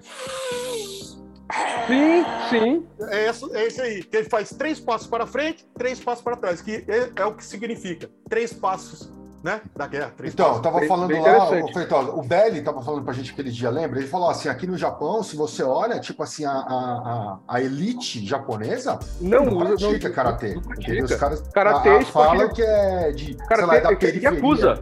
É Yakuza. É, A karatê de Yakuza. E aí, quando Só, só um rápido parêntese, só, só uma questão assim, é tão Manda. doido isso, porque se você pegar a biomecânica, o pessoal de, de Okinawa, o jeito que ele treina fechado, Uhum, e o jeito do Shotokan que treina aberto, tem sim, até ver da pessoa olhar para o lado e aprender com o amiguinho. sim, Então, por sim, exemplo, perfeito. O Karatê Shotokan é para ser treinado em estádio, o movimento é amplo para todo mundo ver É e entender, exatamente porque isso. tem, né? é, É, e aí, pra, na, na- popularização do Karatê, quando, quando o Sensei Funakoshi leva o Karatê de Okinawa para ilha principal do Japão, ajudado pelo Sensei Jigoro Kano, que é o fundador do, do que é o criador do judô, ele tem essa de, cara, vamos, vamos, vamos popularizar, vamos tirar um pouco essa ideia de por que fazer isso, é para morrer ou matar, e vamos assim, como fazer isso? E o karatê japonês, ele tá muito mais. é, ele, ele vai muito mais na linha do. Cara, faz assim que funciona. Faz assim que é do jeito que é pra fazer. Como o, o Gami falou. Faz assim e acabou. Porque não, faz assim. Vai dar certo. Faz assim que dá certo. Vai fazendo assim até o momento que você vai ver que a sua postura vai, vai- vai, melhorar. Em Okinawa, não. Ainda hoje, o, o de Okinawa tem muito essa vibe de por que, que eu vou fazer isso? Porque se eu for atacado dessa maneira, nessa situação específica, eu vou conseguir é, sobreviver. Eu vou me defender. Ah, por que, que eu faço o, o Jordan Geuke? né? Que é defesa na, na altura da cabeça. Porra, é pra defender contra um bastão que tá vindo. Sim. Ou Né? um mural no meio da sua boca. Também, também. Assim, apesar de que eu prefiro fazer outras defesas pra isso. É. Mas tudo bem. É, Se o cara bate de direita ou de esquerda, é mais fácil você tirar pro lado. Exato. Então o que acontece é que o, o porquê você só vai aprender quando você vai estudar. Muitas vezes você tem que estudar sozinho. Uhum. Você tem que estudar com fontes que não são o seu sensei, não é do Pode seu esperar dojo. o mestre Miyagi ter a paciência de te dizer, né? de De tirar mostrar pra, pra quem tá... lixar o assoalho. Exatamente. Exato. Você sabe que essas mudanças, assim, eu, eu existem a- algumas é, conceitos que a gente chama, né? Teorias ou a própria filosofia do sistema, né? Que era uma coisa que eu procurava dentro dentro dos sistemas ditos de Shaolin e eu não encontrava. Então eu chegava numa academia, ah, isso aqui é de Shaolin? É. Qual Shaolin? Shaolin do Norte. Aí eu, aí eu começava a treinar, perguntava, questionava o mestre. E ou era segredo, ó, isso é segredo, não posso falar. Ou não tinha nada disso. Então eu perguntava, mas peraí, se o sistema é baseado no Shan budismo, como eu não vejo a expressão corporal, que eu já era formado em educação física, né? Então eu já entendia um pouco sobre expressão corporal. Como eu não vejo em expressão corporal absolutamente nada sobre o budismo, sobre o Shan, sobre tempo, espaço, energia. Como assim não, não tem nada sobre isso, né? Isso era uma coisa que me, me questionava, não com essas palavras, né? Porque eu não, não as conhecia eh, quando eu era adolescente, mas que me perseguiu durante minha vida inteira. E eu acabei encontrando algumas respostas, assim, pelo menos a maioria das respostas que eu tentava nas outras artes marciais e não as encontrava. Cara, eu- eu- qual que foi o objetivo desse, desse estudo, cara? Não, na verdade, foi- um estudo que teve errado. É basicamente assim, porque a família Sakanaka, ela é muito fã do moderno. E elas que e- e só que eles são muito próximos do pessoal tradicional. E eles queriam meio que provar para os tradicionais que não tem diferença, que era tudo a mesma coisa. Ah, tá. E no final ficou meio complicado. Eu nem sei se ela publicou no final, porque ela acabou, o estudo dela mostrava que todos os campeões de, é, de formas da China eles eram piores do que gente menos graduada, tipo, do Brasil. E- então acabou ficando meio feio o estudo, mas a ideia é que ele- elas queriam meio que. Eles esperavam que não. Só que na verdade, quando você pega e faz um movimento abertão, assim, tudo esticado, você já tá quebrando a biomecânica, você já tá perdendo eficiência. Então, assim, é, acabou meio que. Só que é, o, o meu ponto era meio que assim: eu, eu não acho que existe mais o marcial. Então, assim, para mim, é, é um pouco o que vocês comentaram depois. Essa coisa da mudança de paradigma com relação à vida, ela é muito mais importante na nossa realidade de hoje do que, de fato, aprender a matar, aprender a ser um soldado. Então, assim, é, por mim, não, não- é, sei lá, a pessoa, mesmo que ela treine menos, por causa da vida que a gente tem moderna hoje, por mim eu continuo, eu considero o cara um artista marcial, desde que ele esteja seguindo o paradigma de ler sobre, de tentar entender, praticar quando dá, e, e, e, e incluindo isso na vida, assim. né? É esse o ponto. Mas, mas aí, aí que tá, Rigon, aí, aí é aquelas coisas de Matrix, né? A gente volta pro campo da filosofia, certo? Aí, vamos lá. Quando a gente tem esse rolê do moderno e do antigo, é, fica meio confuso a gente saber onde é que é a barreira disso, certo? Principalmente porque essas questões psicológicas que a gente tem atual, ah, vamos ser realistas, a gente só se começou a aceitar psicologia de verdade entre as pessoas de 20 anos pra cá, né, cara? É uma coisa pós- pós-século 20. Vira e mexe eu atendo é, ou falo com pessoas, sei lá, putz, mas ah, aconteceu tal, tal coisa com meu pai. Ah, mas por que você não fala pro seu pai procurar um psicólogo? Ah, meu pai e minha mãe, não, cara, eles acham que isso é coisa de maluco. Então a gente tem esse paradigma. Mas aí a gente volta para algumas questões, inclusive, que eu queria que o, que o Tupi falasse. Aonde é que é esse rolê? Teosofia Krishnamurti começa a, se comunicar lá com, com, o Bruce Lee. E aonde que vira esse bagulho? Porque, cara, tudo bem, a teosofia bebe do, do, do Oriente e começa a fazer uma mescla de, de filosofia chinesa, hindu e europeia, e aí tem todo aquele rolê da Blavatsky, que a gente vai falar sobre isso, é, mas que é uma confusão da porra, certo? Mas impacta, impacta na Golden Dawn, impacta na, na, na- em Telema, que surgiu tudo meio que junto e mais, mais ou menos meio depois. E ao mesmo tempo desemboca nesse negócio de Krishnamurti, que de repente está influenciando o, o, o, o Kung Fu ou as artes marciais que são orientais que estão vindo para os Estados Unidos e de repente estão pegando.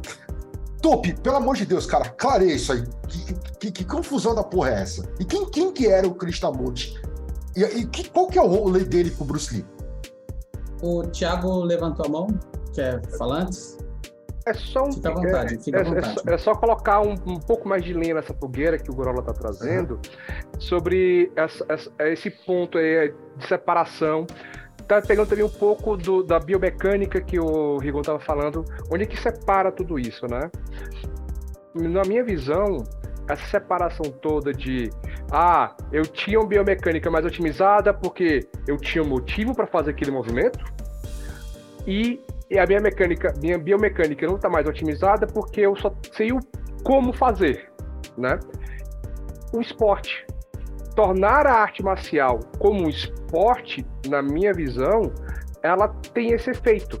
Para algumas artes marciais, ajudou, que é o caso do judô, eu acho que, a, que a, o processo todo de tornar o, o judô, um o jujutsu, virar um o ju- judô, que foi essa parte do esporte, foi super benéfico para eles.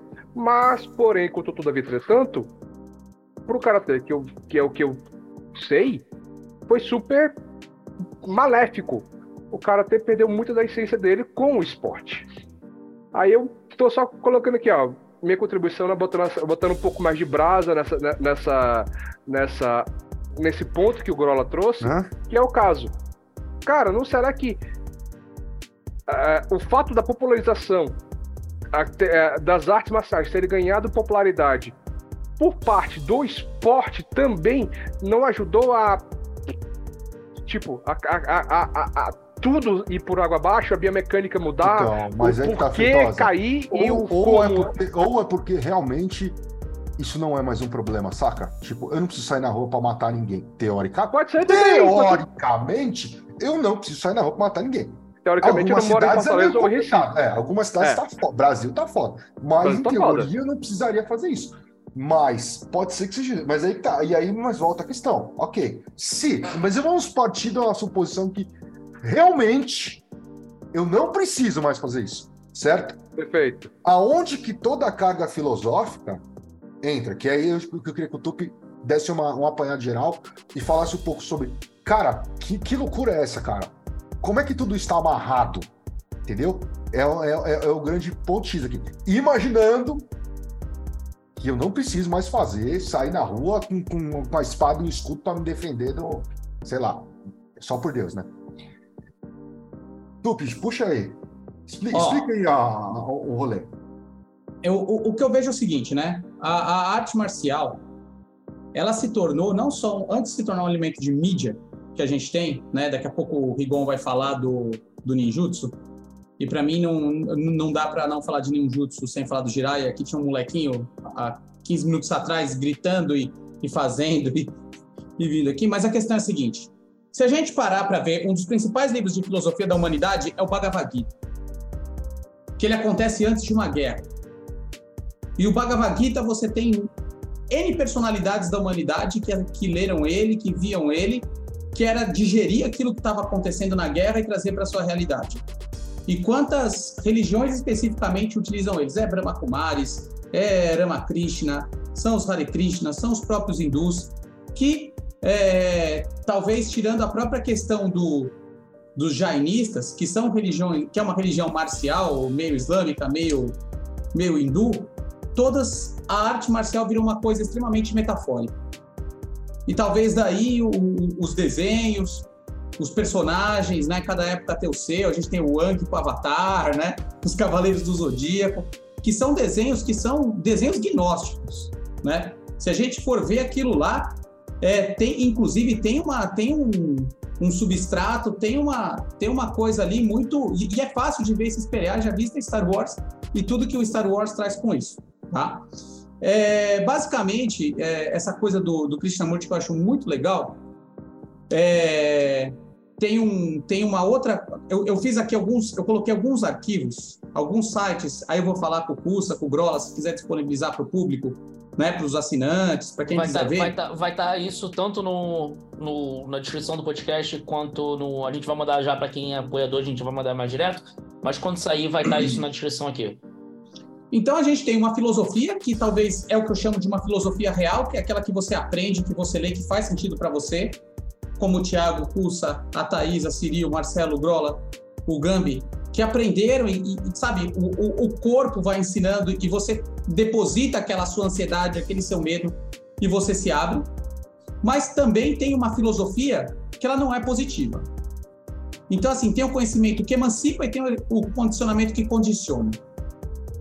Que é aquele professor que vê que o aluno quer falar de filosofia, ele pega uma linha do Tao Te e fala, então para isso você tem que continuar treinando e tal, mas ele está vendo a mensalidade, ele está vendo o pequeno grupo de poder que ele tem. Aí se o aluno quer uma iniciação igual do Kung Fu, ele cria e dá um nome de animal e beleza. E cumpriu a necessidade do aluno. Naquela série Wild Wild Country que critica o Osho, né, o Rajneesh, é, sem criticar ele, sei que tem muita gente que gosta, mas o... Teve uma pessoa que falou: ele era um guia de turismo formado em filosofia, as pessoas queriam filosofia, ele deu o que as pessoas queriam. Tá? É, então você tem o conhecimento que liberta, o conhecimento que condiciona. E a gente está falando isso baseado em filósofos contemporâneos. Né? Então cada um faz a sua história e faz o seu caminho. Eu acho que assim, se a gente faz uma coisa para a gente se sentir melhor, não ser um babaca. Né? Porque tem muita gente que fala, ah, porque eu faço isso, qualquer pessoa que faz essa outra arte marcial, ou que isso não é uma arte marcial, é um esporte, e aí a pessoa acaba se separando, acaba criando a própria bolha. Né? É, isso que você falou agora, só para comentar, eu acho que é importante dizer que, tipo assim, na verdade, é, tem, tem essa questão de que, tipo, a, a, a famosa. Com, com, as interações, o, o, que quem você é hoje é baseado nas interações que você fez. Então, tipo, é tu, isso que você tá falando, tipo, a, a interação que você tem, tipo, do aluno com o professor, ela muitas vezes vai ser meio que uma um, a referência que talvez você vai levar aquilo para tua vida. Com certeza. E eu acho o seguinte, às vezes tem referências, às vezes não, cada um tem sua referência e as pessoas boas e esclarecidas sabem entender isso.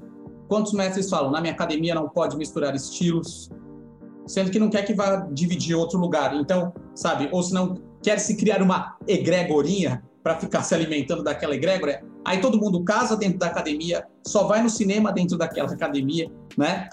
E, e acaba seita, sendo né? uma... Seita, vira seita. Seita. Recentemente estourou uma na Argentina que era seita Shaolin. Depois vocês procurem que, que acabou de, de, de acontecer.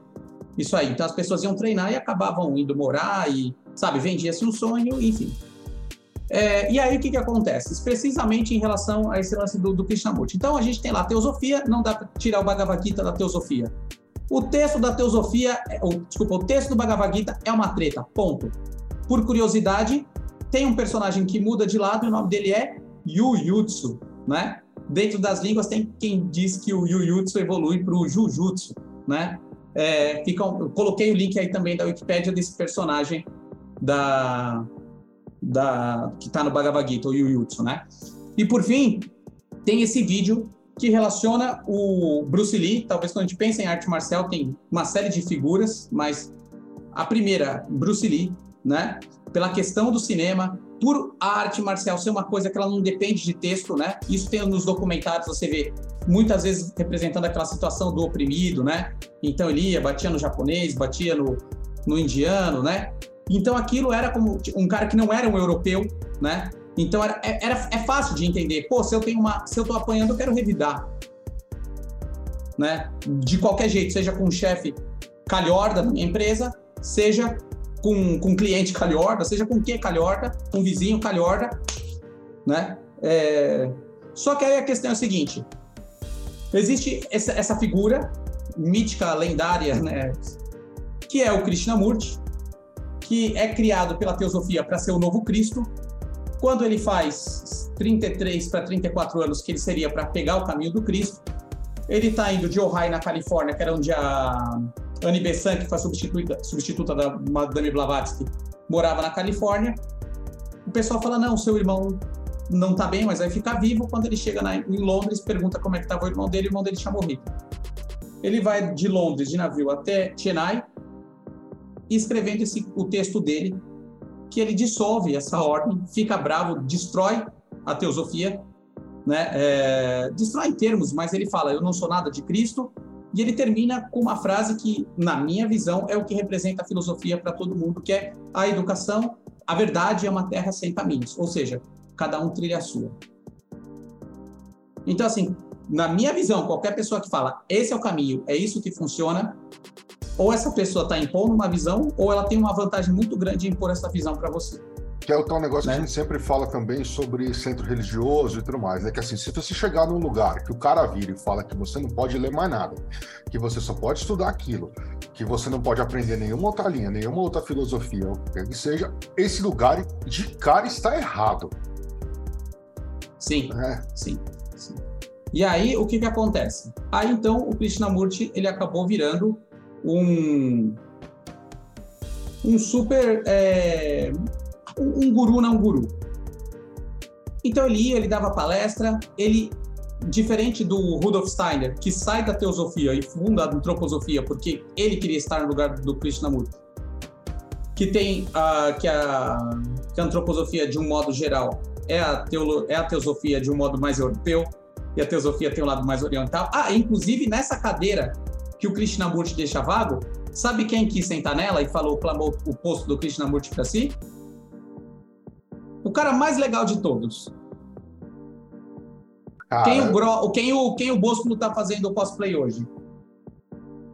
o O Crowley? Aleister Crowley. O Crowley. O Crowley. Ah, puta O- que pariu, Essa história velho. chega até no Crowley. Tem uma hora que o Crowley fala: a vaga de professor do mundo está vaga, que o Krishnamurti deixou, então eu estou assumindo para mim. Ah, Mas assim, com esse professor do mundo, É, porque eu. É, exatamente. Exatamente. Então isso Rapidinho, chega. Dá licença.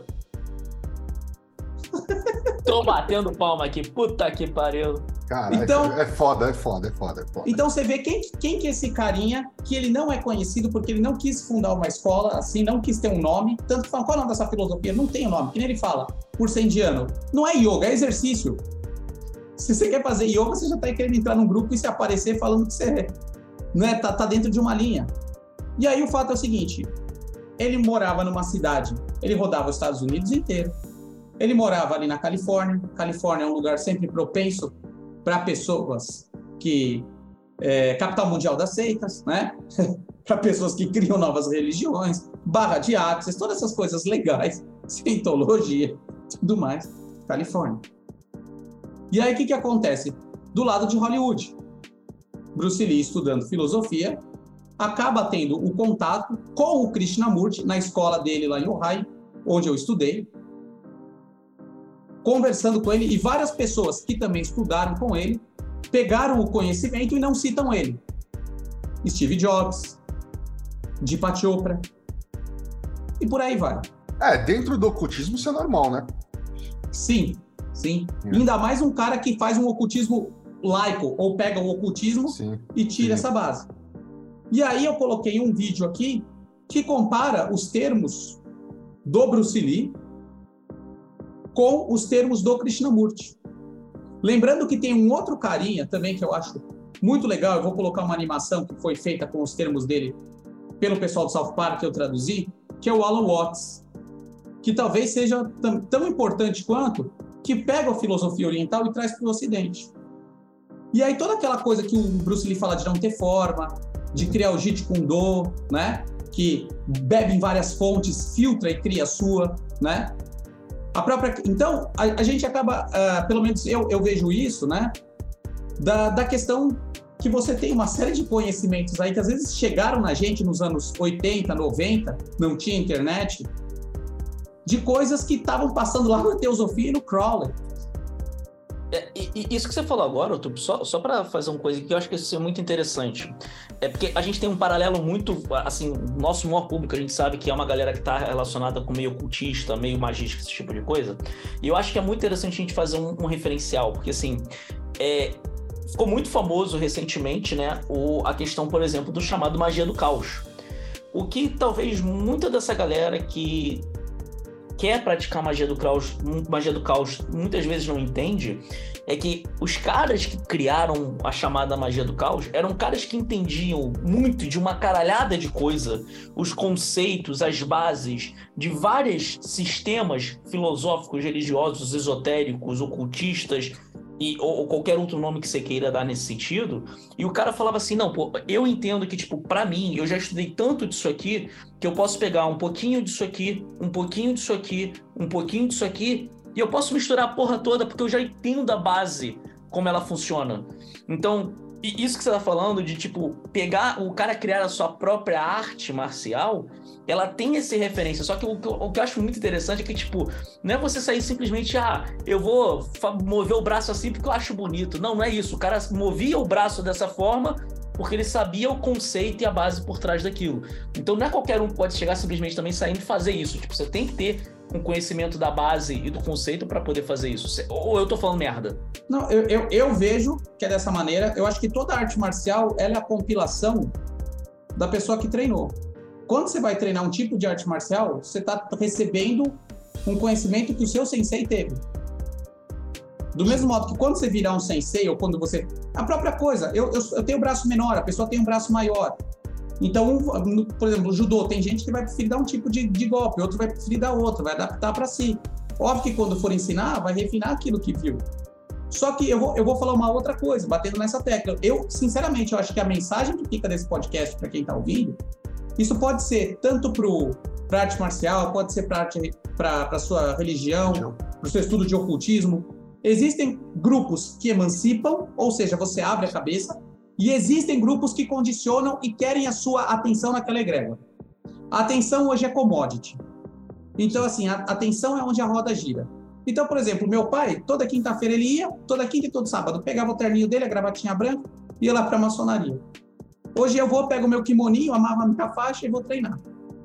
Então, reservadas as devidas proporções, ele ia lá ter a resenha com os amigos, né? depois ter o copo d'água, o banquete ritual dele. Eu vou lá tomar um açaí com os meus amigos. Então, aquela questão é a seguinte: de fato as coisas mudam. O que é arte marcial hoje? Por que e para que eu treino?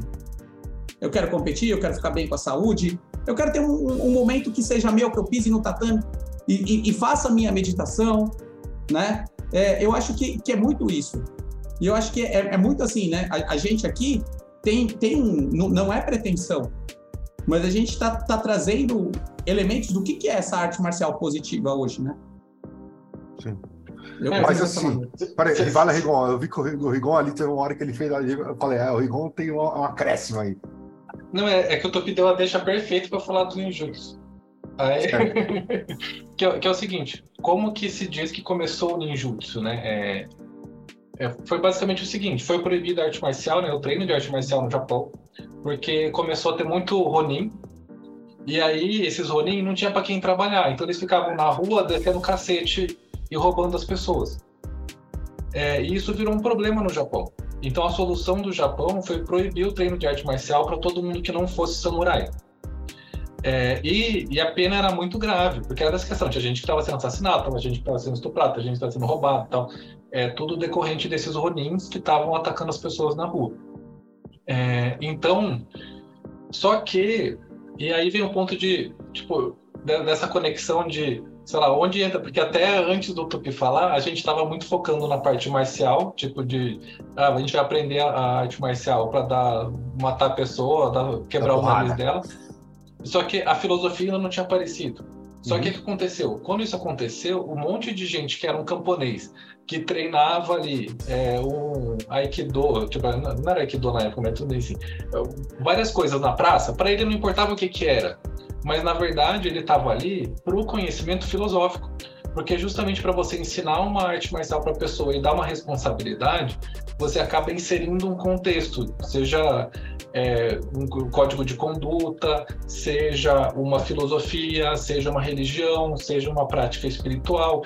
E, e eles queriam continuar isso. Eles não estavam nem aí com é, aprender realmente arte marcial. Era um camponês que ia lá, trabalhava, no, tinha a coisa que ele fazia no campo, só que ele juntava com a galera para treinar uma vez por semana ali, né? É, e aí o pessoal começou a se esconder para treinar. É, e, e aí teve vários grupos que fizeram isso de formas diferentes. Então, por exemplo, o clã que eu treinava foi um samurai que fez isso. Então, um samurai pegou e começou a cobertar um monte de gente, falando: gente, vamos continuar treinando, mas vamos treinar aqui dentro de casa. E, e aí eu protejo vocês. Só que eles precisavam ficar invisíveis para o resto da população. Assim, eles não podiam aparecer como gente que treinava, porque era crime. E aí começou essa coisa da invisibilidade ninja, né? Tipo, é, e e aí, só que isso foi piorando e o pessoal foi para as montanhas. E aí o Japão tem muita troca com a China e com a Índia, né? E, e, e, aí até essa galera começou a ter um contato mais forte com a parte espiritual, porque vinha um monge indiano ou um monge chinês, ficava lá nas cavernas meditando e o pessoal entrava na caverna, tinha os mantras lá que o cara tava entoando, e aí muita gente falava: Não, ó, tem um demônio nessa caverna, tem um demônio. É, e, e, na verdade, o pessoal falou: Pô, boa, vamos continuar falando pra galera que é um demônio, e a gente entra treinar lá porque tá todo mundo com medo daquele lugar. E aí vem o Tengu, né? O, o, que aparece no Jiraiya desde o começo, aqueles é, urubu homem, assim, que, que, que são os vilões do Jiraiya, né? Que, que eram os ninjas, né? Eles eram, na verdade, entidades demoníacas, né? Eram corvos, isso. Eram corvos ali que matavam as pessoas, assim, assassinadas tal. É, e aí foi tomando essa forma do, dos ninjas como entidade esotérica. E aí que entrou muito do rolê magístico no, no ninjutsu. Que aí vem as coisas lá do, do as posições de mão do, do, do Naruto, né? Tipo, é, que, que é bem clássico. Se você for procurar Kujikiri no YouTube, você vai ver 999 milhões de vídeos é, falando dos nove cortes, né? Que são é, Rinkyoto, Shakai, Jinretsu, Zaizen. É, e aí você tem as posições de mão que você faz para cada uma dessas é, nove cortes. E isso era uma base. E aí você Mas isso, tinha. Isso um... tem a ver com os mudras hindus, ou, irmão? Sim, sim. O, os kujikiris. E aí que muda um pouco de clã para clã. Assim, você é, tem uns segredos que, que até não posso falar muito, mas é, você tem a parte do mudra. A posição de mão normalmente é quase igual. Então, por exemplo, o urim, tem gente que faz com o dedo, pra, o, o indicador para cima e o resto é fechado aqui. E tem gente que faz o segundo, o, o segundo dedo para cima e o resto fechado. Isso muda um pouco o negócio. Aí você tem um mantra que acompanha esse, esse, esse é, mudra. Você tem o chakra ligado e você tem umas outras coisas que você tem que associar e tem a função dele lá nas só que normalmente assim, tem muita gente hoje que fala que era mais um preparo, tipo assim, ah, a gente vai entrar em combate. Aí eles faziam todos junto os Kujikiris uhum. para dar foco, dar tipo concentração e, né, quem, quem ignora era, um pouco o lado esotérico. Era, era o ritual de banimento dos caras, para definir o é. círculo é. mágico. Não, inclusive, tem a, a, forma de corte, né? Que você vai fazendo uma linha tipo Rin, Kyoto, Shakai, uhum. Jin, Retsu, Zai, Zen. E aí você faz Hey! e você corta ele assim. Que parece é, um na... RMP. É, e na verdade é, porque, cara, por isso que eu falo, coisa que eu mais gostei de, de magia é, oriental é que é muito prático, mano. É que é foda. É que assim, para você fazer isso ter efeito, você tem que pensar em tanta coisa ao mesmo tempo, você tem que treinar essa bagaça um milhão de vezes até você conseguir só fazer os nove cortes e funcionar. Mas depois que funciona, é, é, é muito um, bom. Assim. É, um banimento. É. E, e, aí, então assim, então a galera era, tinha uma demanda pela parte filosófica da arte marcial muito mais do que da parte de luta. É, e aí o pessoal queria continuar treinando, isso gerou o ninjutsu. E aí, só que acabou que meio que desvirtuou quando todo mundo queria se esconder da, da lei, então começou a juntar ali assassino, é, mercenário tal, e vender outras coisas. É, aí só, assim, o negócio do, do Jiraiya é, é muito importante, assim, o, o, pai do Jiraiya, no seriado, ele é o Masaka Hatsumi, né, e ele é o chefe de um clã de ninja. Na verdade, inclusive, a série foi feita para divulgar o ninjutsu como uma coisa que não era só de assassino e espião. Hum. Parêntese. Esse cara vive no assim, eu digo vive porque ele vem muito ao Brasil. Ah, Tanto bom. ele quanto os atores que, que fizeram o Jiraya e o Manabu Eles vêm muito ao Brasil e uh, um colega de, de profissão aqui, um colega, um colega meu do, do, do trampo, treinou com esse cara. Isso, isso, tipo, né, a gente ficava conversando assim nos cafés de, de luta Caralho, e tal. Feitosa, esse cara não pode falar isso, mano. Ele não pode falar, eu treinei com. Como é que é o nome do cara? Masaka Hatsumi. Não, ele tem que falar, eu treinei com o pai do Jiraya. Ele falava isso. Tá bom. Ele falava isso, ele falava Porque isso. Se fosse eu, eu só falaria isso, entendeu? Ele falava exatamente, ele Pau falava isso. Eu treinei com, eu Eu treinei com o pai do Jiraya. Se liga, seus otários. Entendeu? Ele, É fa- tudo ele ele. fa- ele falava assim: eu treinei com um dos homens mais perigosos do mundo. O pai do Jiraya. Ah.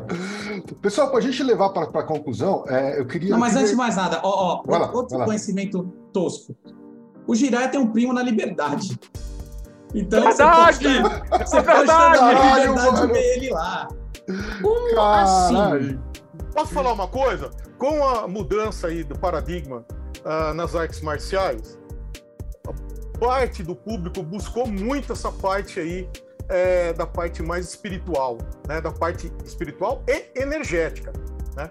Então ainda se mantém em muitos sistemas essa parte espiritual e essa parte energética. Alguns perderam a parte espiritual, mas mantém ainda a parte energética, né? Pelo menos a maioria. Então nós temos a, a energia nas artes marciais chinesas, indianas, japonesas, filipinas, toda aquela parte oriental é baseada no treino de respiração. Por isso a arte marcial Mas peraí, é a, legal a pra arte caramba. marcial filipina não é aquela com. com... Ai, caralho, como é que Também. chama? Não, com a faca. Com a. Puta que pariu. É, cara. é Carambite. Com a carambite? Silate, Com a faca? É silate, né? A faca curva? sim. Mas assim, É, tem alguma outra ou é só essa? Ah, cara, tem. Tem- ah, tem um vários baixão curto também, não tem? Né, cara? Acho que também tem o baixão curto. É, tá dentro, né?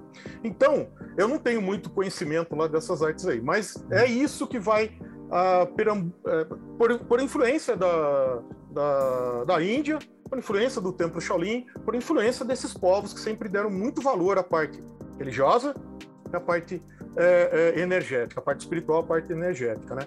É, é bom lembrar que ah, ah, ele, é, como eu estava dizendo sobre tempo, espaço e energia, bem rapidinho, há uma ideia bem bacana. Não tem como eu provar isso, porque não existe isso na literatura chinesa escrita, que estava dentro, dentro da, da sociedade secreta. Então, é, então assim, é, você pode duvidar também e, e você tem todo o direito de não aceitar, claro, né? Mas existe um, um- um conceito filosófico muito interess- interessante dentro das artes marciais ali do Templo do Sul que se chama Samokyo, que é as três pontes conectores, que é quando você consegue conectar o tempo e o espaço. Então você tem uma ponte Falkyo, que é quando você está totalmente em ilusão. Olha aí o budismo. Quando você é iludido, você ainda não entende nem de espaço, nem, nem, e, e nem de tempo. Então você dá soco para lá, você dá soco para cá, você não tem noção do espaço do seu adversário. Aí você chega na Sankyo, que é uma, uma, uma, uma, uma, ponte, você imagina uma ponte, onde você só tem as duas extremidades feitas e o meio não. Então, uma hora você está de um lado é o espaço, eh, da margem, a outra margem é o tempo. Olha que legal esse conceito budista. Então, hora ou você co- controla o tempo, ou hora você controla o seu espaço. A Falkio, que é a primeira que eu falei, né? Acabei de falar que é, é, Você imagina só o meio da ponte em cima de uma água, por isso que Falkio quer dizer ponto flutuante. Ela fica flutuando, ela não tá ligada nada a nada. E a última, que a gente chama de Winkyo, que é ponto eterna, é quando você consegue construir a sua ponte inteira dentro da arte marcial. Então, quando você chega naquele, né? no final, quando você conseguiu é, é, ter acesso, então, e saber dominar o tempo e o espaço. Naturalmente, que a energia Isso- também, isso- né? Isso Então aí tem- é cabala hermética, mano. Isso é árvore da vida. Pois é, cara. Eu queria chegar nisso.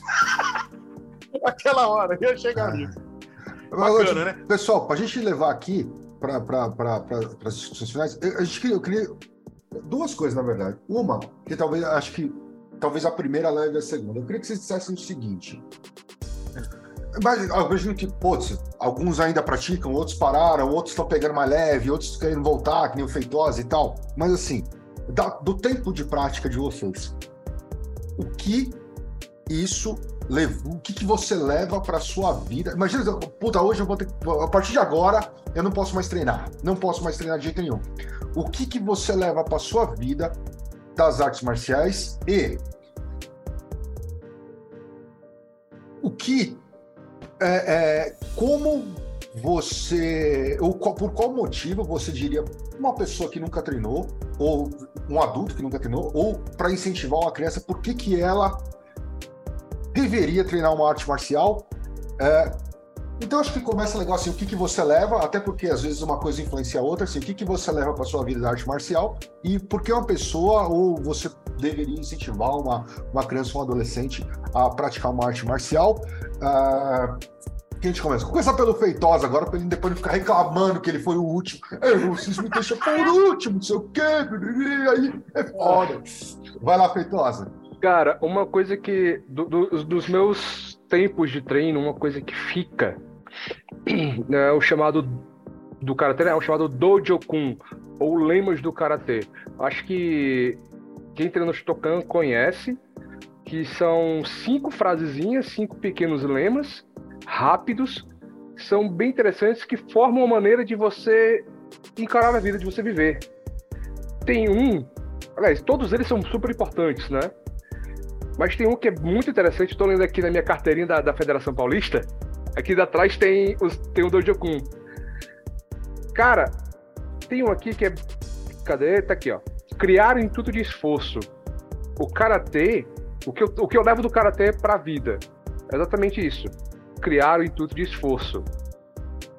Não desistir, não desistir tão fácil. Dar o máximo de si em qualquer área da sua vida você vai trabalhar, você vai dar o máximo que você pode dar. Claro que também depois você vai ter que ter aquela gestão de tempo. É, você vai é, estudar alguma coisa, como por exemplo a gente está tocando aqui no internamente o nosso grupo de estudos lá no de cabala de, de cabala hermética. Cara, eu vou entrar com compromisso e eu vou me esforçar para estar lá com todo mundo respeitar o tempo de todo mundo. Isso linka com outro dos, outro dos cinco lemas, que é respeito acima de tudo. Todos os cinco, cara, você lendo, você fica com eles na, na, na pra vida. Eu acho que o Dojo Kun, você leva o Dojo Kun do, do tatame, do dojo, pra vida. Acho que é isso que eu levo. E agora, por que, que eu indicaria o treino de arte marcial para outra pessoa? Para uma criança que tá. Uma criancinha, ela vai lá, um. Futuramente um feitosa filho. Futuramente. Tô até solteiro, falar futuramente é, é brincadeira. sol- Enfim. é, o que, que eu falaria para, para uma criança treinar o karatê especificamente? É exatamente porque você vai te ter disciplina, você vai, você vai ganhar disciplina a, a como é, é, se portar em determinadas, determinadas ocasiões. É, você vai aprender frustração, a como lidar com a frustração. Isso é muito importante para a formação da criança. Como lidar com a frustração. Esses dois pontos são assim, eu indicaria não para a criança, mas para o pai dela. Bota, bota moleque na, no arte marcial. Por, por quê? Ah, porque vai, vai, vai aprender disciplina, vai aprender a lidar com frustração. Além de gastar energia. Então a galera, a- o moleque vai estar menos encapetado em casa. É, quem segue? Vai, vai Gami. Cara, o que eu levo assim das artes marciais, né, para minha vida, cara, em primeiro lugar é o aqui e o agora, cara, né? É a coisa mais fantástica que eu aprendi e tento viver ainda limitado. Eu gosto dessa palavra honra, porque eu ainda não cheguei no desapego total, porque eu não teria apego a nada. Então, dane-se se o cara errar comigo, se o cara prometer e não cumprir, se dane, né?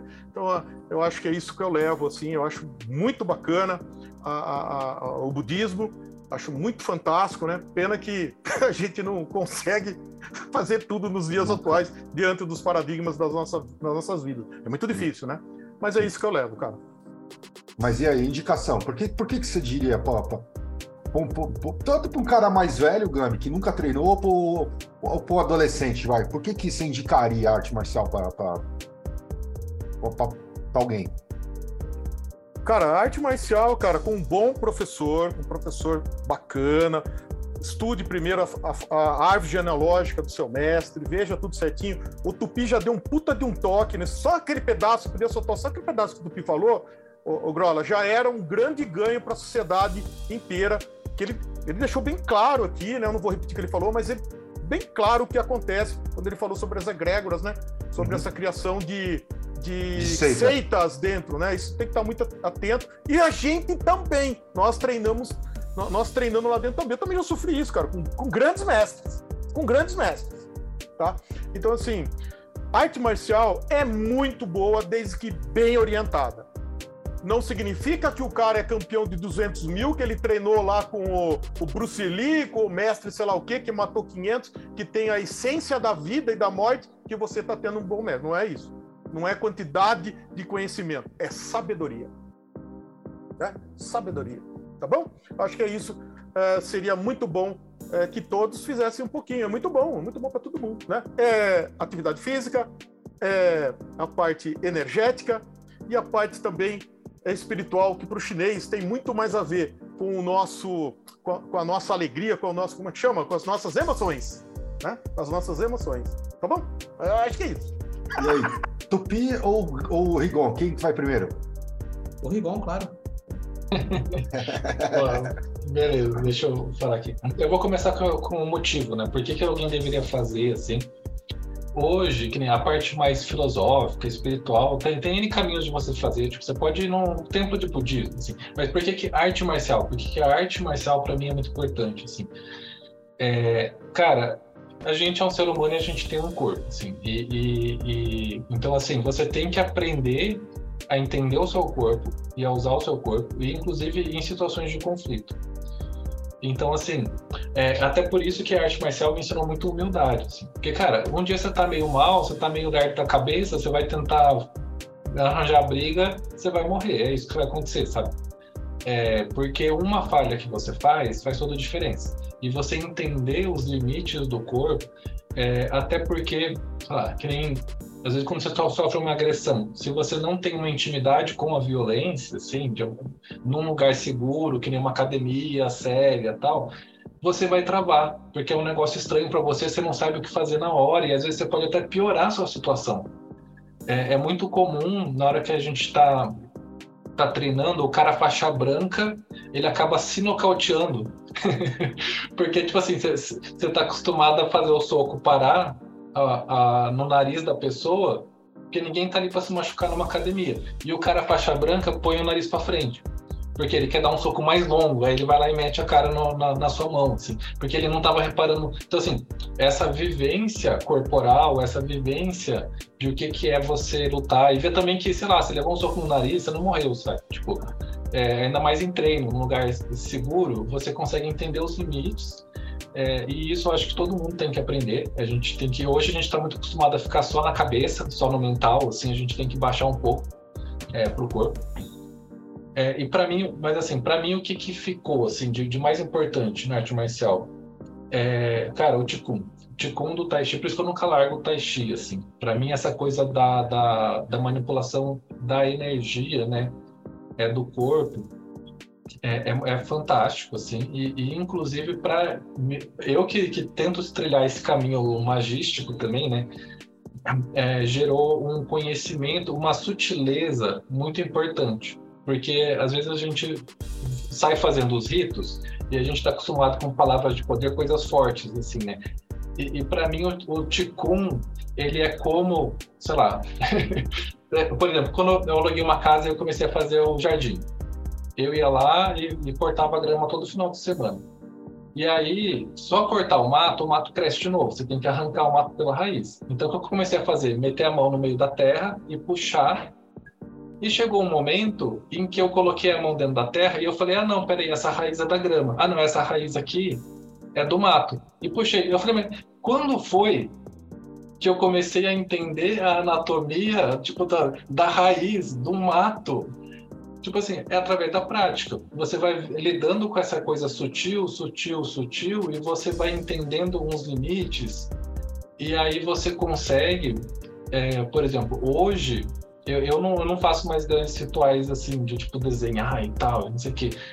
porque eu, eu, meio que entendo a vibração, assim, é, é, é, é, meio isso, assim, eu consigo trazer aquela âncora, tipo, em algum momento eu fiz, só que isso só vem através de uma prática contínua do tipo 1. Eu tenho que estar em contato com essa, é, com a energia minha, assim, é, e, e, que envolve é, várias outras coisas. Assim. O Ticum é, é, é, o fio do novelo que, que, que eu peguei um dia no, na arte marcial e que me faz ficar pro resto da vida treinando. Assim.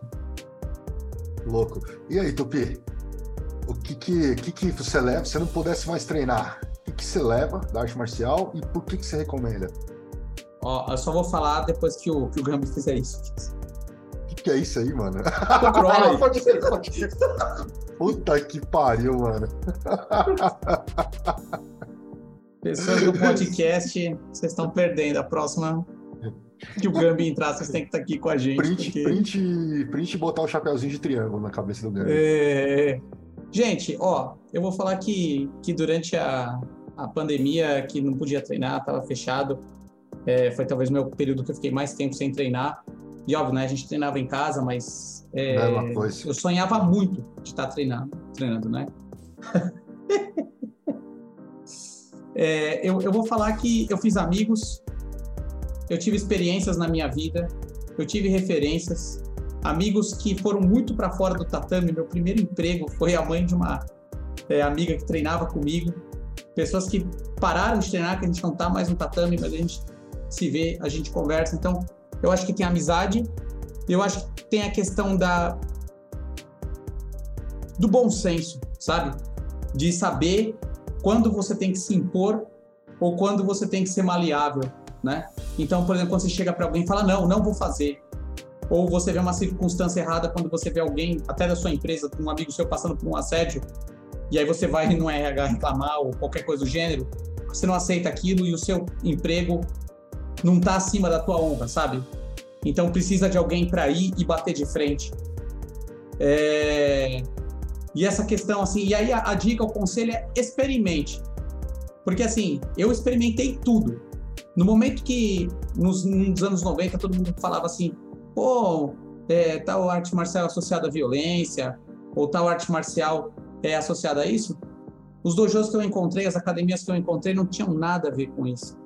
Então eu construí a minha verdade. Então, do mesmo jeito que eu saí e construí, saia você e construa. Inicialmente você é um cliente, você vai na academia, né? Você vai lá. A principal vitória que eu tenho hoje, assim, é quando eu subo a escadinha da academia, tô com meu kimoninho, minha faixinha embaixo do braço, tô lá treinando, vejo o pessoal, dou risada, sou, volto, né?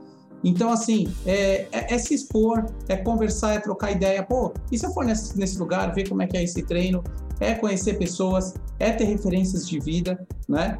Então, eu vejo que muito da, da minha personalidade, né? Muitas coisas que eu incorporei na minha aula para motivar, para saber lidar com conflitos de uma forma pacífica, né? Para saber ser maleável, que é uma coisa difícil para mim, eu trouxe da arte marcial. Inclusive, tá um super bate-papo aqui legal, a gente conversando, né? Trocando ideia. Então, eu acho assim, é, é, é uma referência que eu, que eu falo, experimente. Talvez você faça também para você quanto fez para mim, quanto fez para as pessoas do cru, né?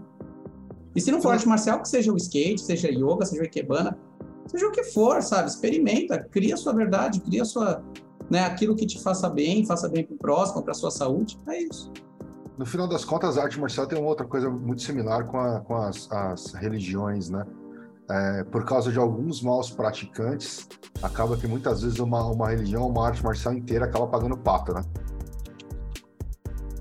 E tu, Grolão, o que, que tu levou pra tua vida no Karatê? Cara, então, é... isso é um problema, velho, porque... Não, cara, porque se você pensar, hoje, quando eu olho para trás, é... e eu lembrei da história daquele maluco lá no começo do programa, e hoje eu paro e penso, cara, é... o Karatê talvez não tenha trazido a resposta que eu tava procurando. Então, assim, puta, era legal pra caralho, às vezes eu sinto falta, às vezes mas eu acho que eu ainda não sei dizer o que, que eu levo, o que, que eu levei disso, porque eu acho que eu ainda estou procurando a resposta. Saca? É muito louco. Isso, eu nunca tinha parado para pensar nisso. E hoje eu penso, cara, é, porra, foi do caralho. É, ter passado, por, ter, ter vivido aquilo e tal. Mas eu até penso que, porra, eu não devia ter parado, mas muito provavelmente, eu acho que do mesmo jeito que aquele maluco lá que, que treinou, depois foi pro Gil e depois foi parar na igreja, talvez aquilo, a, a resposta que eu estivesse procurando não tava ali. Então, não, assim, é porque o que, que, que, eu levo? Eu levo assim, é legal pra caralho, entendeu? É... Mas. Não sei, cara. Não sei. E, e, eu acho que assim, o que você tá falando, deixa eu até comentar aqui rapidamente. É, é importante dizer, não tem problema nenhum nisso, né? É não, assim, pra, é. não tem problema nenhum em não ser a resposta para você. O que a gente já é. falou aqui em vários momentos do podcast é que arte marcial não é para todo mundo, uhum. assim como talvez, tipo, sei lá, cozinhar não é para todo mundo, assim como, sei lá, jogar xadrez não é para todo mundo, assim como sabe, existem é, até várias porque, coisas... Até porque xadrez é chato pra caralho, né? Joga em raiva. Raiva é muito mais legal que xadrez. raiva é muito do caralho. Xadrez é chato pra porra. Então, assim, é, é, é, não ter encontrado uma resposta ou algo ali que, tipo, fizesse essa conexão para você, não tem problema nenhum. Afinal de contas, somos pessoas diferentes, somos pessoas com é, é, estruturas sociais diferentes, assim, a gente faz parte da mesma sociedade, mas cada um tem a sua própria estrutura social, né, de família, cada um teve problemas que passou, cada um tem história de vida diferente e, consequentemente, isso pode falar ou não com você, e não tem problema nenhum se não falar tá? Assim, eu acho que é importante é. também dizer, talvez a tua resposta vai estar tá em outra coisa, vai estar, tá, sei lá, em cozinhar. Talvez não tenha resposta. O meu grande dilema hoje, na idade que eu tenho, é, é, é que, que, às vezes eu olho para os bagulhos e falo, porra, talvez não tenha resposta, cara. Olha, talvez... muito importante, muito importante, dica para quem está ouvindo a gente, é... quando eu comecei a ficar adolescente e tudo mais, como eu já falei do meu pai, das vibes dele, ele tinha um livro de cabeceira, e a Arte da Manutenção de Motocicletas, que era um calhamaço desse tamanho. É... E existe uma série de sequências da editora do pensamento, que é o e as Artes Marciais, do John Emmons, e o, a Arte Cavalheirística do Arqueiro Zen. O que, que eu sugiro para vocês, para quem está ouvindo? Leia esse livro, se você quiser, ou escute o podcast, ou leia a sinopse, mas não veja isso como uma Bíblia de passo a passo, mas veja isso como uma motivação para você escrever o seu. Então, é, é... sabe, é, alguma coisa nesse sentido. Usei a arte de, de ser você, de ser, ponha seu nome aqui. Então, aquilo que você aprendeu e você colocou ali muito maçonaria simbólica, sabe? É. Tipo, é, ah, é, como, é como aquela história, né? Estude várias religiões para criar a sua própria religião que faz sentido para você e faça o seu religar e seja feliz. É tipo isso, é um rolê é, maluco, assim. É, é da hora, é, da hora. Da agora, tipo, tipo. eu acho que também tem. E, e, assim, eu acho que né, a gente aqui, a gente tem um alcance, as pessoas ouvem o que a gente fala, então acho que também é importante dizer a gente muitas vezes quando a gente vai falar às vezes questão de jornada, de né, a jornada do Erasmo e tal, a gente muitas vezes fala que tipo, no fim das contas, o importante muitas vezes não é o destino final, é a porra da própria jornada. Talvez essa busca por resposta, ela, tipo, a gente, a gente obviamente que talvez em alguns momentos dessa jornada a gente fique é, um tanto quanto é, desapontado por não encontrar uma resposta, né? Que, tipo, obviamente, a gente, se a gente está em busca dessa resposta, a gente quer encontrá-la, mas muitas vezes a própria jornada pela busca da resposta é o que vai fazer sentido, talvez, no final, vamos botar assim, sabe? Tipo, a, a busca por resposta, por exemplo, trouxe o Grola até o caminho que hoje ele está trilhando, uhum. que, porra, levou ele a uma série de outras coisas. Então, assim, a, a, mesma coisa aconteceu comigo. Tipo, eu encontrei algumas respostas lá, mas que não tinham todas, e eu tive que procurar em outros lugares que me levaram a outras conexões. Então, assim, é, é importante dizer que, tipo, também não fique muito naquela coisa de, tipo, eu tenho que achar a resposta, porque é o que eu tô falando, muitas vezes a jornada talvez vai ser muito mais importante do que a resposta em si. Qual é a frase do Rio? A frase principal do Rio, que eu usei ela para concluir o meu mestrado. Hadouken, é isso que quer falar. Hadouken. Né? Não, esse, esse, é o Kiai, né? Esse é, esse é, o, esse é o Tigre. Não, Shoryuken. a frase quando ele termina a luta. Cara, foi... É, é, the, answer, the answer lies in the heart of battle. A verdade reside, né? Na, no coração, da batalha. Você vê, tem há 30 e poucos anos, e ele ainda tá com a mala dele nas costas e tá vivendo e tá aprendendo, né? Então, é, eu coloquei aqui uma carta também do tarot do Street Fighter, que o, que o Full, né, o, o, o louco, é o Dan Hibiki, né? Quem conhece a, a mitologia, ó, feitosa. Então, assim, gente, é, é, isso, né? Essa, essa, brincadeira. Caralho, sensacional o tarô do Street Fighter, velho. Puta eu já que quero. Cara, eu já eu quero esse tarô. Eu nunca tinha visto isso, velho. Nossa. E por ser o Dan, o Dan Hibiki, o Full, né? São aqueles personagens que a gente não gosta, mas é muito da gente. Tipo um Seiya. Eu vou falar isso aqui, todo mundo vai me odiar, mas todo mundo é o Seiya.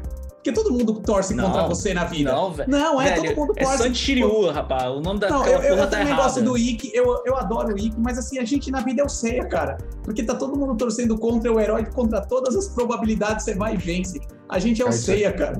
Até a gente que torce contra ele, cara. Tipo. e, galera, antes, pra a gente não esquecer, porque senão a gente vai esquecer de novo, é, rapidamente, Vamos, deixa eu começar pelo Rigon que tá aqui em cima. Rigon, rapidamente aí, últimos projetos da Ilex e redes sociais aí, para quem quiser falar com você. Tem alguma coisa nova rolando na Ilex?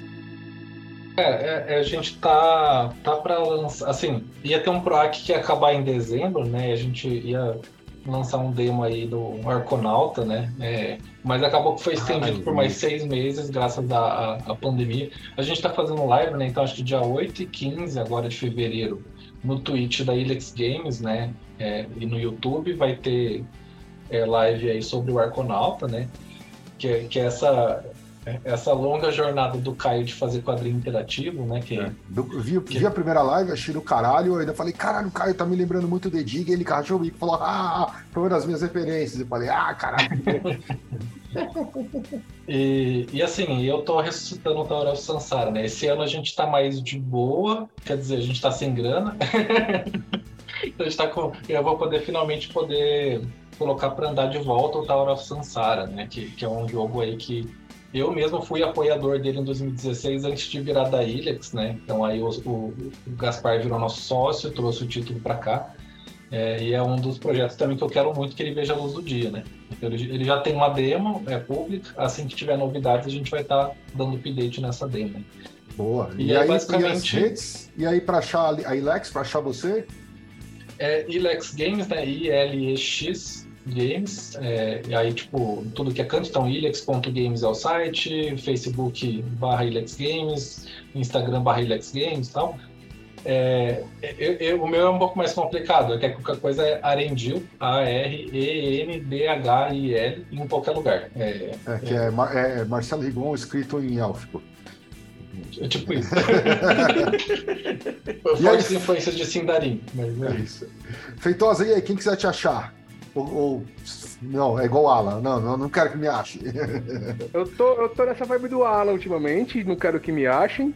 Mas se quiser conversar comigo, trocar um papo, faz um dos cursos aqui da, da Leaf Rod.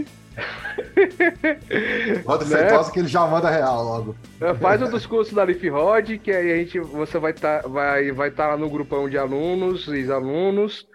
Ou então vira apoiador também da Leaf Rod, que, da Leaf Rod, que eu vou estar tá lá também no grupo de apoiadores. Eu também sou apoiador. E, e é isso, gente. É... Pratique artes marciais. Isso aí. Tupi, e aí? Livros para esse ano novos? Livros que estão sendo vendidos? Onde acham os livros? Projetos? Norte para a Ciência, vá lá na loja do Google, baixa, o aplicativo já está disponível. Tem de, de, de projetos novos aí e redes sociais, em contatos, né? É, basicamente, Francisco Tupi, arroba Francisco Tupi. É, os meus livros estão no Kindle, tenho, tenho de gamificação, gamificação escolar de bolso, tenho de metaverso escolar de bolso, é, mas assim, aqui o apelo é para o Norte para a Ciência, né? É o agora em fevereiro, março a gente vai, retoma, vai ter ele traduzido em inglês, viu? Oh, informações aqui que nem eu sabia. É, se você estiver fazendo TCC, mestrado, doutorado, conhece alguém que está com dificuldade para terminar o TCC, o trabalho da escola, aplicativo 100% gratuito aplicativo 100% anônimo, né, para popularizar ciência, conhecimento, porque é o que a gente falou aqui, né? Pensamento tem que ser livre, tem que ser emancipatório, ciência, magia, arte marcial num ponto tudo se encontra, né? É, E é isso. E quando também vocês me veem, quando eu for convidado aí para estar nos podcasts aí, com o curso com o pessoal. Tem, tem, tem o livro novo pra esse ano, Tupi? Ou- Por tá enquanto, não. Não? Por enquanto não. O que tá, o que tá, tá tendo bastante é no, no Sesc eu estou fazendo uns metaversos com Minecraft dos animais em extinção. É, sempre eu falo no meu, no meu é, Instagram, quem quiser ver, né? Tem, tem os acessos, vai ter exposição agora no Sesc de Niterói, né? E é isso. Estamos vivendo aí, estamos no fluxo. E Gabi, e o professor Lúdico? Quem quiser achar lá, quem quiser aprender a pintar miniatura, foda pra caralho, como é que faz? Opa, quem quiser também acompanhar, né? Ah, os podcasts lá que a gente faz ao vivo também, né? Sim, sim, É. as entrevistas. É, da entrevista que- que você não quis, né? Vir dar entrevista pra falar Ah, a sobre gente parou de mexer com o sobre jogo, cara. Ah, não Eu vou- interessa, mano, Aí, o Cursa, aí, o aí nós falamos assim, mano, o que, que nós vamos falar desse bagulho? Nós falamos- Ah, vai falar tava- sobre produção. A gente vai lá, a gente vai lá, vamos lá. Quebrar lá paradigma. Quebrar Vamos lá, paradigma. vamos lá, nós né? vamos lá nessa porra. É, deixa... Ó, galera, nós paramos de desenvolver porque esse mercado aqui, ó, contar as histórias que ninguém só rola no bastidores aí que ninguém sabe. Eu vou É falar, pá, eu só não falo a pá de verdade porque eu precisava ter um monte de advogado, porque senão- entendeu? Porque senão eu falo, ó, teve uma reunião assim, aconteceu isso, isso, isso lá dentro e foi fulano de tal lugar que fez, falou. Pô, Entendeu? Porque eu podia eu- falar pá de merda nos bagulhos, desses bagulhos aí. Mas nós vamos lá pra falar de produção, gráfica, essas porra aí. É, Desenvolvimento. se eu amanhecer com a formiga na boca, já sabe que foi a tríade, né? Já sabe que foi a tríade, né? Eu entreguei os negócios.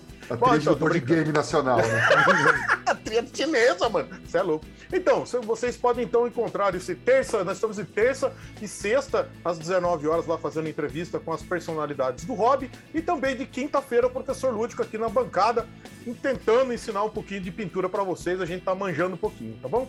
Lá no Ah, canal do professor Lúdico. Aí é tudo professor Lúdico. Arroba professor Lúdico no Instagram, arroba professor Lúdico não sei aonde. Tudo você acha. TikTok. Eita, estamos em todo lugar aí. Que TikTok, que jovem você, hein, Gano? Que mentira isso, cara. E é isso aí, pessoal. E não esqueça, cursa qual é o nosso catarse? catarse.me barra lifrod, L-I-F-H-O-D, ou aqui na descrição aqui do episódio, É. vai estar aqui. E tem o link Isso. dele também que é, eu sei que tem É a mais mesma coisa, é lembra? linktree barra li- eh, barra lifrod. Não, acho que é, é link.tre, uma um bagulho. Enfim, É, tem põe aí os linktree aí, barra Leafrod, que vocês acham também, todos os nossos links lá. Mitos E aí- modernos em março, runologia no, no Hotmart e, e é, Novidades vindo por aí. novidades vindo por aí. E primeiro episódio do, do 2023 concluído. É, fatalmente vocês verão essas figuras aqui é, novamente, feitosas inclusive bem rápido, porque temos uma outra gravação para acontecer muito rapidamente, já de outro assunto que, que enfim. Tem é, que fazer a esse pauta, tá? vai ter uma, é, que vai ter, que esse vai ter a galera que vai que vai surtar, né? Porque ninguém fala abertamente do que a gente vai falar. E aguardem. Abraço para todo mundo. Vale. E só pra eu finalizar, porque já que eu não coloquei, façam arte marcial, porque é o que eu falei. Talvez não seja a resposta, mas a jornada é bem interessante.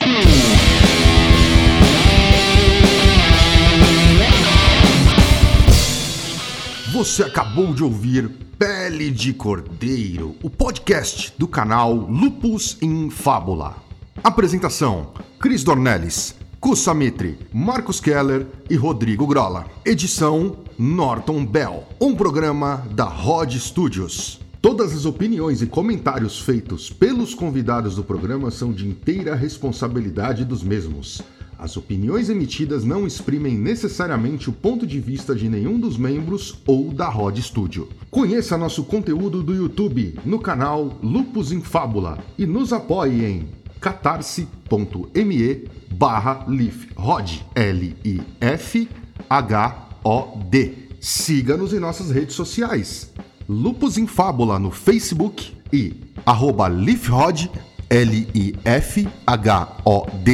no Instagram e no Twitter.